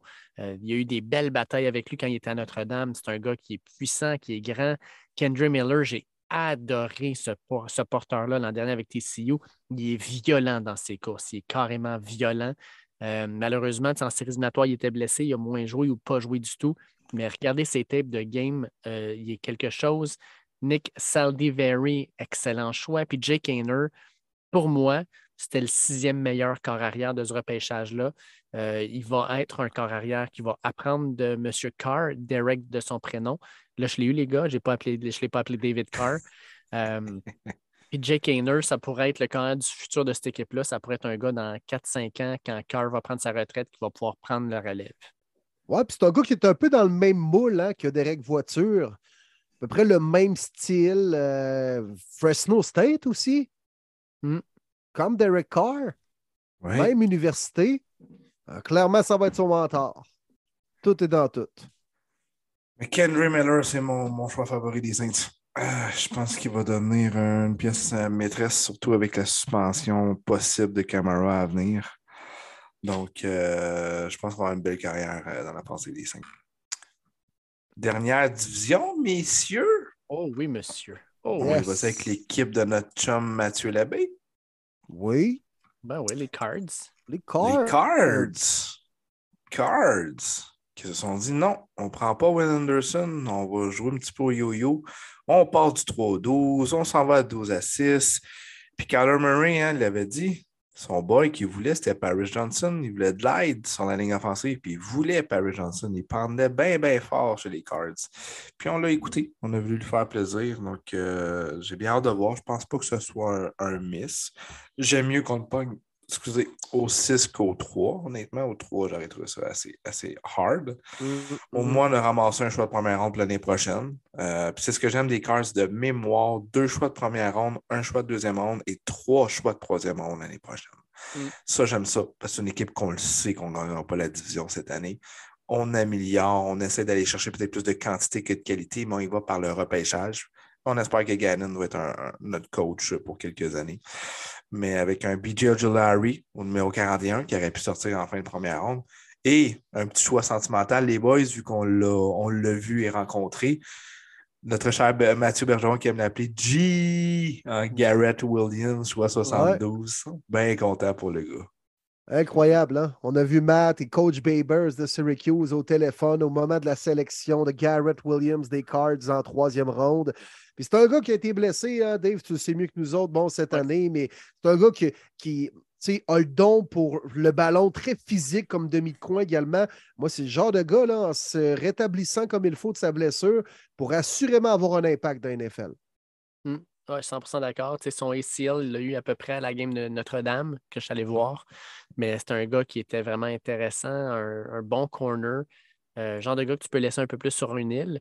Puis, ben, tant qu'à être là-dedans, je vais dire aussi Clayton Toon, le carrière de Houston. C'est un gars avec énormément d'expérience. Euh, ça va être un bon carrière dans ce système-là. Et il vient fort probablement euh, de sonner la fin de la carrière de David Blah, Bluff. Blue, Blue, Blog, Blue, Blog, Blue. Lui, là. Oui, c'est ça. Euh, il se trouver un nom, là. Ouais, qui était carrière numéro 3. Puis là, ben, Clayton Toon est maintenant le numéro 3. Fait que Blue, David en tout cas, il est quatrième maintenant sur le depth chart. D'après moi, ça vient de se terminer là. Euh, Joe Larry, qui est le frère de Aziz des Giants, je l'aime beaucoup à LSU. C'est un gars avec un bon power comme son frère, un très bon départ, un bon premier pas. Puis, tu sais, je regarde ça rapidement. On a repêché des joueurs de toutes des positions différentes. On a juste deux demi de coin, ou sinon, c'est toutes des positions différentes. Fait que, tu sais, il y avait des trous chez les Cards, parfait. On sert de nos choix pour euh, combler ces trous-là en quelque sorte, amener du monde dans le depth chart. bon travail des Cards dans les circonstances. Oui. Les Seahawks de Seattle qui avaient quatre choix dans le top 52 je devrais dire les Seahawks de, euh, de Denver, parce qu'il y a deux des quatre choix qui appartenaient à Denver. de Russell? Oui, oui, solide. Hein? Honnêtement, solide. Je pense qu'on ne l'a pas nécessairement vu venir au cinquième. Devin euh, Weatherspoon, j'étais avec le bon job Dave Mallet. Euh, au repêchage, puis grand, grand fan des Seahawks, qui lui était extrêmement content. C'est euh, lui qui voulait. Moi, j'étais sûr que c'était Jalen Carter. Fait que euh, les off-field ont vraiment troublé Pete Carroll et l'équipe. Euh, avec euh, de l'année passée, là, Witherspoon, on va de quoi d'intéressant. Puis moi, les boys, j'aime beaucoup, beaucoup la sélection de Jackson Smith et Jigba avec Tyler Lockett puis DK Metcalf. Ouh, ça va être gossant dans le, dans le slot. Ça va être difficile de découvrir ce nouveau trio de receveurs très intéressant intéressant pour les équipes adverses. On donne des, euh, choix intéressants à Geno Smith. Puis euh, que pensez-vous au choix numéro 52 de Zach Charbonnet après d'avoir pêché Kenneth Walker l'année passée en deuxième ronde? Surprenant, mais très bright. J'aime ça. Parce que m'emmener Kenneth Walker, euh, de plus en plus, c'est des comités chez les équipes de la NFL au niveau des porteurs de ballon. Et là, si tu peux créer un duo avec Kenneth Walker dans les prochaines années, Charbonnet est un gars très physique également. Euh, tu sais, m'emmener Walker s'est blessé aussi en fin d'année. Ça a été. Euh, il en a porté de la balle en si peu de temps. On veut peut-être réduire la charge de travail quelque peu. Non, moi, j'aime ça. J'adore, pour de vrai, moi, j'adore les six premiers choix des Seahawks. Mm-hmm. Anthony Bradford est un excellent garde qui a déjà joué également bloqueur à LSU, très versatile, peut occuper les deux positions. Cameron Young, une espèce de gros D-tackle dans le centre, un gars méchant. Et c'est pour ça qu'on a laissé aller euh, Puna Ford, Ford. ces derniers jours. Euh, écoute, Derek Hall, un très bon edge également. C'est un besoin chez les Seahawks. On n'avait pas énormément de chasseurs de quart dans l'alignement. Et en première ronde, ben, vous l'avez dit, mais pour moi, ils ont repêché le meilleur demi de coin et le meilleur receveur disponible. C'est un, un un draft A1 pour les Seahawks. Ouais, c'est solide. Ouais. Puis rapidement, Olo Olowatemi aussi, le centre de Michigan. Euh, au 154e, je pense que c'est un très, très bon value pick qu'on peut développer comme être le centre du futur. Puis moi, ça me fait capoter. Quand je regarde les receveurs, là, il y a une run là, de 20 à 23, rece- quatre receveurs de suite. On n'avait jamais vu ça dans le draft. Mais trois de ces équipes-là, là, il n'y avait pas un besoin urgent d'un receveur. Ils l'ont fait parce qu'ils se rendent compte qu'on est dans une ligue de plus en plus où on a besoin de scorer des points. Tu viens de le dire, mais Jackson Smith et Jigba avec euh, DK Metcalf et Tyler Lockett, un super trio. Quentin Johnson avec les Chargers, avec Mike Williams et Keenan Allen, super trio. Puis Jordan Addison avec KJ Osborne et Justin Jefferson, super trio. Fait que je pense qu'on s'en va de plus en plus vers des ligues où on va avoir non pas un grand receveur, mais on, va, on en veut deux, puis peut-être même trois. Question de créer des mismatchs un peu partout, puis donner une chance à notre carrière de faire des points rapidement. Ça va du côté des. Rams, qui avaient des choix cette année. C'est rare, hein? On Ouais. était loin du fuck them picks. hein? Oui, c'est. Love Them Picks. Let's go, on en veut.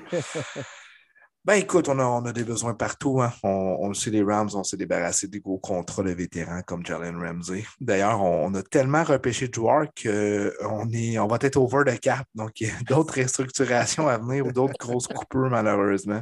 Ouais, c'est vraiment un vent de changement du côté des Rams. On n'a pas le choix, mais regarde, au moins, une chance qu'on a gagné le Super Bowl pour avaler tout ça.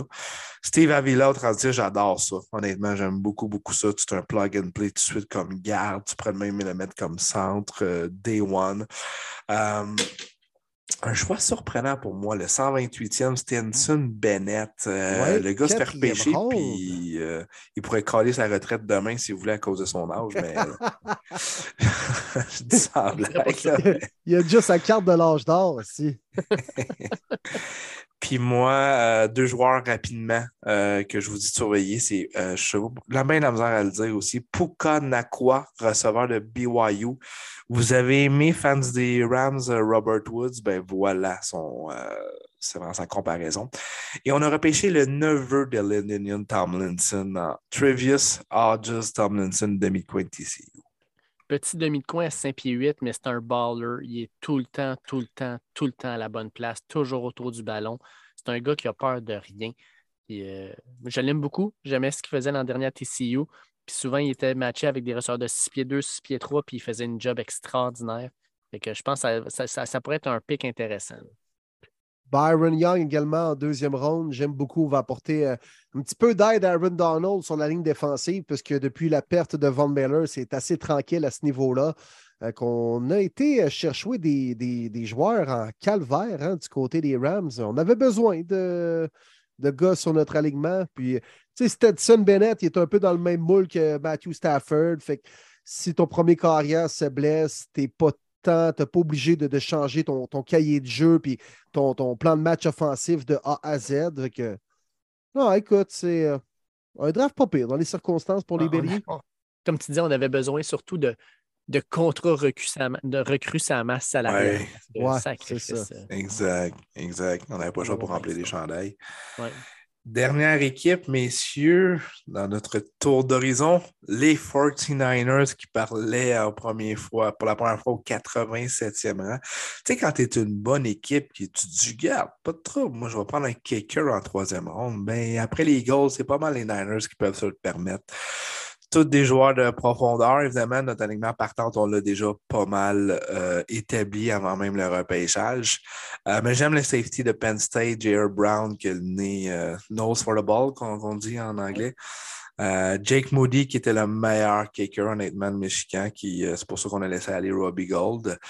Euh, le reste, je les connais moins. Peut-être que si tu en connais un ou deux, euh, Dave, tu peux nous le partager. J'aime beaucoup D. Winters, Oui. le linebacker de J'ai TCU. découvert dans les college football playoffs, mon Dave. Ouais, il Quel bon partout. secondaire. Il était vraiment partout. fit puis- le moule des euh, bikers qu'on a déjà chez Niners, mettons? Ouais, même style. Ouais, Wow. exact. Même C'est style que sideline. Warner. Exact. Couvre du terrain. Wow. Très physique dans ses plaqués. Puis un gars qui pourrait se développer beaucoup, c'est Robert Beal, euh, qui arrive de Georgia. Il était dans la rotation de partant de Georgia, dans une rotation de partant qui a inclus euh, Jalen Carter, euh, Davis, euh, Nolan Smith, tout ça. Fait que quand tu es dans cette rotation-là, ça veut dire que tu n'es peut-être pas aussi bon qu'eux autres, mais tu as du talent. Robert Bill doit être développé, mais il rentre dans une équipe qui peut le développer avec des beaux de ce monde. Fait que je pense que Robert Bill pourrait être une belle surprise pour cette équipe-là aussi. Puis j'aime beaucoup Cameron Latu. Quand il est sorti, c'était un des meilleurs tight ends, un gars qui bloque, puis c'est un gars qui attrape bien le ballon, mais on n'utilise pas beaucoup les tight ends à Alabama. Je pense que dans le système euh, des 49ers et de Shanahan, ça pourrait être intéressant. Ouais, surtout comme bloqueur. On a repêché un autre tight end plus loin, Braden Willis d'Oklahoma, puis c'est également un bloqueur. Ça paraît. On veut courir la balle. On va avoir des gars qui sont capables de jouer sur le coin de la ligne, de faire des permutations dans le champ arrière avant que la balle soit snappée. Puis let's go, on veut bloquer. Ouais, c'est ça le système de Shanahan. Exact. Fait qu'on a fait le Bon, tour. Euh, J'avais complète encore, euh, euh, notre. Vas-y, Dave, ouais. j'avais encore deux petites questions. Parfait. Euh, fait qu'on va finir avec ces deux questions-là. David Bourque nous demande il y a encore des bons agents libres sur le marché? Kareem Hunt, Zeke Elliott, Frank Clark, euh, Jadavan Clowney, Shaq Griffin. Qui pensez-vous vont se trouver un poste l'an prochain? J'ai entendu que Zeke pourrait même retourner aux Cowboys. Ah, ben, c'est bien possible. Écoute, dans les dix prochains jours, beaucoup de vétérans qui vont signer, comme on l'a expliqué en début de podcast, les choix compensatoires ne comptent plus à partir de maintenant. Donc, euh, beaucoup, beaucoup de vétérans. Puis il y en a d'autres aussi qui vont attendre en juillet parce qu'ils veulent le bon fit avec les blessures à venir.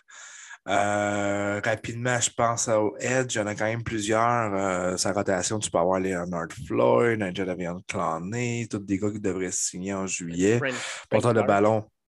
Frank Clark, oui, un autre vétéran, évidemment. Porteur de ballon, c'est sûr, c'est pas mal Fournette Zeke. Ils vont se trouver du blue, c'est sûr et certain. Kareem Hunt aussi, ouais. oui, Kareem Hunt, que je pense qu'il pourrait revenir aux Browns parce qu'il voit qu'il n'y a vraiment pas d'intérêt autour de lui. Euh, mais Ouais, oui, ça va commencer à bouger un petit peu.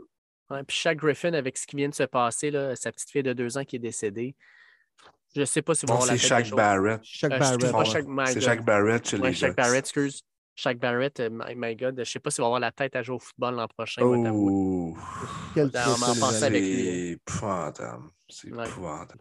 Euh, c'est rough. Mais rendu là, la, la période des agents libres, c'est plus, euh, plus des gars qui vont venir peut-être compléter une, une profondeur à certaines ou certaines positions. là. C'est c'est plus, euh, plus des gars qui vont embarquer euh, c'est ça, pour donner de la profondeur et non pas nécessairement pour combler un poste de partant parce que là, c'est pas mal déjà fait avec les premières vagues des agents libres. Après ça, que le repêchage, là, c'est vraiment plus de la profondeur qu'on va signer dans les prochaines semaines.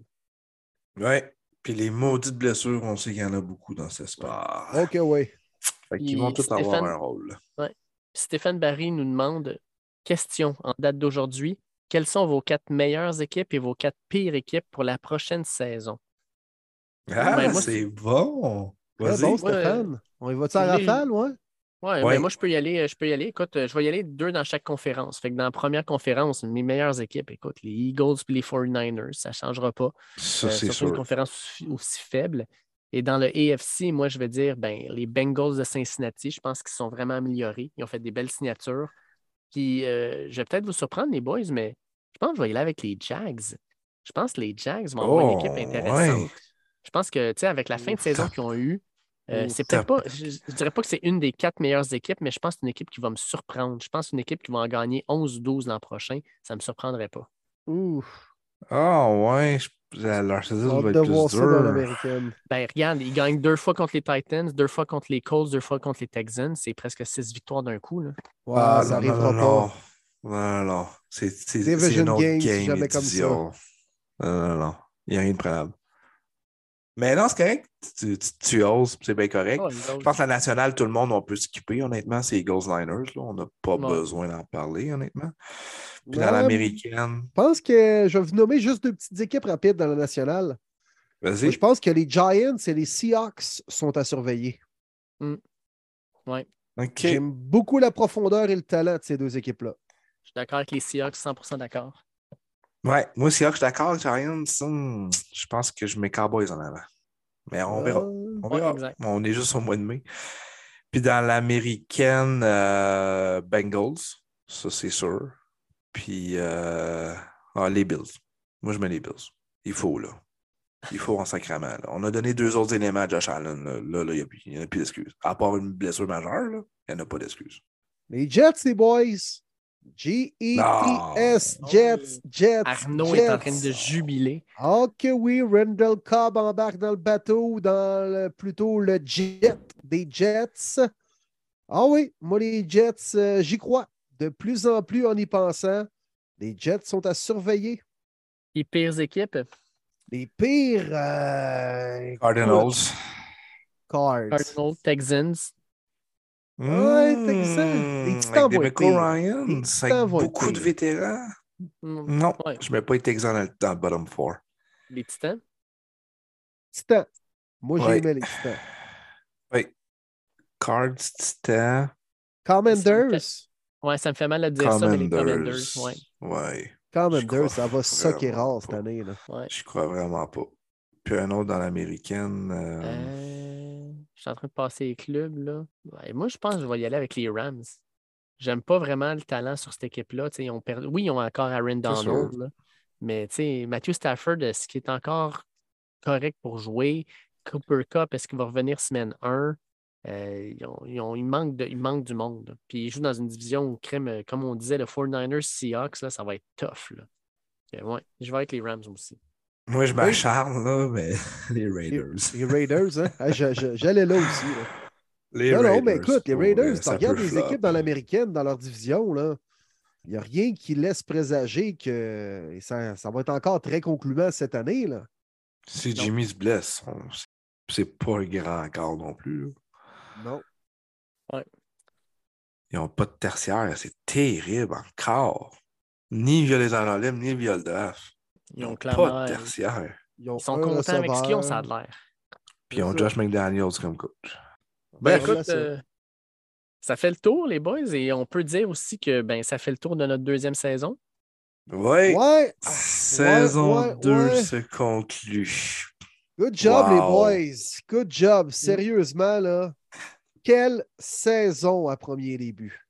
Mais Vous euh, m'auriez dit ça il y a deux ans quand on s'est parlé de partir ce projet-là, là, puis jamais, jamais, jamais, jamais j'aurais pensé que le podcast soit rendu là. C'est... On l'a dit à maintes reprises, mais c'est, c'est vraiment surréel. C'est fou ce qu'on vit. puis ça ça, ne cesse d'augmenter. Ça ne cesse d'augmenter, les boys.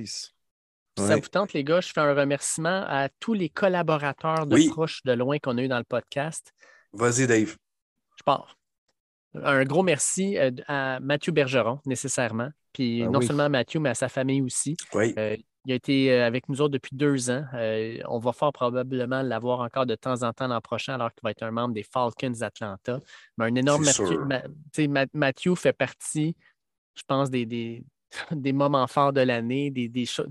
C'est la pièce angulaire qui nous a permis de faire des choses qu'on n'aurait jamais cru faire. Ben oui. fait- On a fait Ah, deux carrément. épisodes spéciaux grâce à Matt, là, qui a quasiment en allant à Syracuse, à son Pro Day, avec des entrevues là-bas, par la suite, en étant à Victoriaville pour le rassemblement privé de son repêchage. Puis on a fait des podcasts spéciaux sur ces deux événements-là. Et c'est grâce à Matt. C'est grâce à Matt et sa grande gentillesse. Yes. Oui. Puis je veux dire merci à toute la gang de Victo aussi. Bien important. Ouais, Toute la gang exact. qui était là. Oui, oui, oui. All right. Fait que là, je pars. Arnaud Gascon-Nadon, un de nos collaborateurs que j'aime bien, euh, qui laisse jamais euh, monde, euh, froid ou chaud. On a, on, tu sais, on- on a toujours Très quelque chose avec lui. Euh, Rémi Giguère. Euh, Rémi Giguère qu'on a découvert sur le podcast cette année, un peu par Mathieu Bergeron, mais finalement, crème, j'adore ce gars-là. On va y reparler, c'est sûr. Ouais, c'est clair. Alain Poupard, journaliste. Ouais. Alain Poupard, avec euh, journaliste de, de Sport Illustrated à Miami, que j'ai eu la chance de rencontrer quand j'étais à Miami. Euh, un chic type, puis un gars qui connaît son foot, puis on va continuer à y jaser l'an prochain. Un énorme merci. Clairement. Merci, Alain. Toujours le fun à jaser. Oui. Puis j'ai parlé à Alain aussi aujourd'hui. Il nous dit euh, bon été, salut les amis. Puis euh, Cool. au plaisir. Avec sa casquette des expos fidèle au poste. Yes, Oui. sir. Jeffrey Quentin Arcou, qu'on a pu rencontrer lors du repêchage de Matthew, mais crime, on l'avait déjà eu sur le podcast. Il va jouer une saison à Memphis. Euh, il a décidé qu'il allait collaborer avec nous autres. On va faire au moins quatre ou cinq épisodes avec lui. pour sa dernière saison à Memphis, sa dernière saison dans la NCA. Fait bien content de pouvoir vous annoncer ça.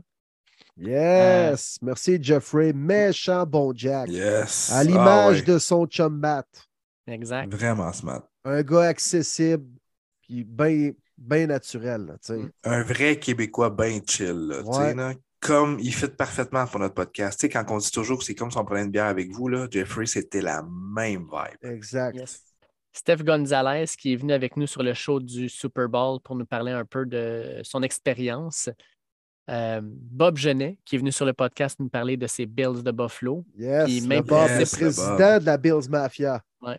Puis son bras droit, Alain Poisson, qui était venu nous parler euh, parce qu'il euh, était là quand il y a eu le fameux incident avec. Ouais. Demar Hamlin. Demar Hamlin, exact.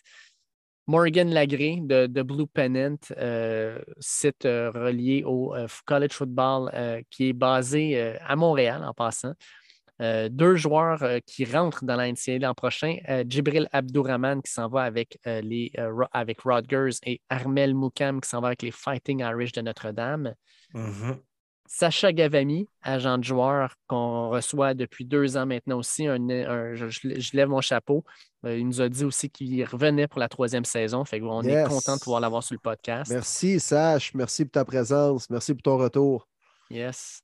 Shane Harper, euh, qui a été euh, sur notre podcast deux ou trois fois de Trop fort pour la Ligue pour parler de fantasy football. Ouais. Finalement, ben, euh, Alex Audet, un de tes chums, qui était, à qui était au Super Bowl en, Arizona. pour parler de ces fameux Eagles de Philadelphie. Oui, exact. Et ça fait le tour quand même. On a reçu du monde cette année, les boys à premier début, saison 2, puis on va en recevoir encore euh, ben, tous ceux que vous avez entendus pratiquement dans les dernières secondes. Mais nos collaborateurs réguliers, euh, on peut déjà le dire, seront de retour. On aura même des surprises à vous présenter. Alors, euh, il va y avoir également du gros monde qui vont se joindre à nous pour jaser au trio de premier début dans le podcast à la saison 3. Et n'oubliez pas de liker notre page Facebook. C'est très, très important. C'est ça. Je me retiens, mais c'est très important. OK, oui. Restez à On a vu, on répond vraiment à vos demandes. On veut être encore plus présent pour vous et avec vous. Donc, on est gonflé à bloc. On part en vacances. On va prendre du repos. Ça fait du bien, mais ça va être une saison morte entre nous, différente des autres années, parce qu'on a beaucoup, beaucoup de choses à préparer, puis une grosse saison 3 à venir, puis on le fait pour vous, les, euh, les chums et les girls. C'est vraiment cool. Puis il faut le souligner, un énorme merci du merveilleux partenariat avec la page NFL Fans du Québec du côté de Facebook. 5500 cucs que j'ai vu aujourd'hui, c'est vraiment fou. Euh, avec le repêchage de Mathieu Bergeron, on va avoir de plus en plus de, Québécois qui vont adhérer à cette page-là, qui représente les 32 équipes de la NFL. C'est vraiment le fun d'échanger dans le respect. Euh, le chum Mathieu Labbé, gros fan des Cardinals aussi, qui fait partie des administrateurs. Un gros merci, mon chum. Ben, ben, ben fin de nous supporter et d'être là. Merci, Matt. Puis euh, bonne continuité, puis on va, on va poursuivre ça, cette belle entente-là avec vous. yes. Tout à fait. Puis euh, je pense qu'on peut le dire, Dave, aussi. Puis on peut même inviter les gens à nous proposer des segments que vous avez aimés euh, lors des dernières semaines, derniers mois, lors de la saison 2 complète de premier début. Si vous avez un souvenir de Ah, au mois de au mois d'octobre, à peu près, vous aviez ri tel ou tel gars ou de telle ou telle situation, ou ben, il y a un moment malaisant, ou plus c'était drôle. On veut faire vraiment là, un melting pot, un petit montage avec les meilleurs moments de la saison 2. Puis ça va être, ce sont un épisode de, de, folie, oui, de bloopers, mais également de bons moments, touchants en quelque sorte. Vraiment un melting pot des bons moments de la saison de premier début. Donc, on vous invite. Euh, nous, on a des idées déjà, bien sûr. C'est nous autres qui, fait le show, là, mais, mais des fois, on en oublie plein. Fait que si vous avez euh, des idées, des trucs qu'on a oubliés, vraiment, s'il vous plaît, aidez-nous. Faites-nous des suggestions. Puis également, ça va nous aider à pouvoir euh, monter puis le mettre dans quel ordre également vis-à-vis -vis ce que les gens voudront entendre dans le, show Best Of. Alors, on vous invite à nous envoyer vos segments préférés de cette saison-ci. Ça a été un honneur, les boys, euh, comme d'habitude, d'être avec vous autres à tous les mercredis. Euh, Martin, Will, euh, je pense qu'on fait une équipe assez, assez du tonnerre. puis les commentaires que je reçois sont tellement positifs, ça, nous fait chaud au cœur parce que on va se le dire, on n'est pas payé pour faire ça, on le fait gratuitement, on le fait par passion. On a fait des, des moves de fou d'aller à Victoriaville, d'aller à Syracuse, de prendre congé de la job pour y aller. Mais ça nous a permis de vivre des choses uniques. Puis on espère que vous comprenez que vous le vivez avec nous autres, par nous autres. Puis on a on se fait, un, vraiment un devoir de faire ça de la bonne manière pour, euh, toutes les, personnes qui nous écoutent. Puis clairement, avoir les statistiques, vous êtes de plus en plus nombreux. Ça nous fait chaud au cœur de discuter avec vous autres, de, partager notre passion avec vous autres. Puis ben, c'est sûr que moi, à partir de la semaine prochaine, euh, mercredi soir, vais regarder mon micro, je vais dire comme eh, pas ce soir, Big. Ça va ah. aller juste au mois d'août la semaine prochaine, euh, ouais, vraiment, vraiment beau. Je pense, Dave, la semaine prochaine, tu n'auras pas de micro, mais tu vas toujours avoir ton sac de popcorn, par exemple. le popcorn ah, va être prêt, hein? Il y a des chances, il y a des chances. hey, wow. Merci à tout le monde. Merci à tout le monde d'être à l'écoute. Vous avez été euh, vraiment plus nombreux cette année et même plus nombreux de semaine en semaine. On a eu des messages dans les dernières semaines. Il y en a, hey, je viens juste de vous découvrir. Passez le mot, propagez la bonne nouvelle. Je suis convaincu qu'il y a plein de fans de foot qui ignorent notre présence, qui n'est pas très importante sur cette planète Terre. Mais si vous aimez le foot, ben, dites-le. Puis euh, dites, hey, les boys de premier début sont drôles. Puis ils parlent de toutes les équipes de la NFL parce qu'on se fait un devoir de parler de chacune des équipes de cette ligue-là. Alors, non, vraiment, merci d'être là. C'est pour vous qu'on le fait. Pour nous, mais aussi pour vous. Puis c'est motivant d'avoir des commentaires. Hey, j'ai hâte de vous retrouver. Lâchez pas les boys, vous êtes intéressants. Merci vraiment du fond du cœur, mais surtout merci à toi, mon Dave. Euh, on est là, de, on, a parti ça ensemble, les boys, il y a deux ans avec Marty. Puis on se connaissait avant également d'un autre média, mais on a pu partir ça les trois ensemble. Alors merci, mon Dave, man. T'es incroyable. Merci pour tout ce que tu fais. Merci à toi, Marty, également. Vous êtes rendus euh, des frères pour moi. Je vous adore, les boys. Lâchez pas. J'ai bien hâte de vous retrouver à saison 3. Euh, Marty, Dave, I love you. Ah, c'est réciproque, les boys.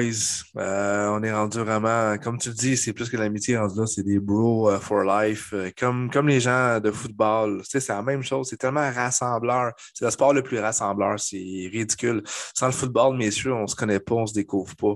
Puis on a découvert tellement de différents auditeurs merveilleux aussi. Donc, c'est vraiment un plaisir et un honneur pour moi de vous considérer des frères maintenant. Donc, merci beaucoup. Merci d'être dans ma routine. Puis, on va recharger les batteries mieux que les Chargers sont capables de faire, puis on va être prêt et en feu pour la saison 3, la gang. Merci du fond du cœur à tout le monde et à la prochaine.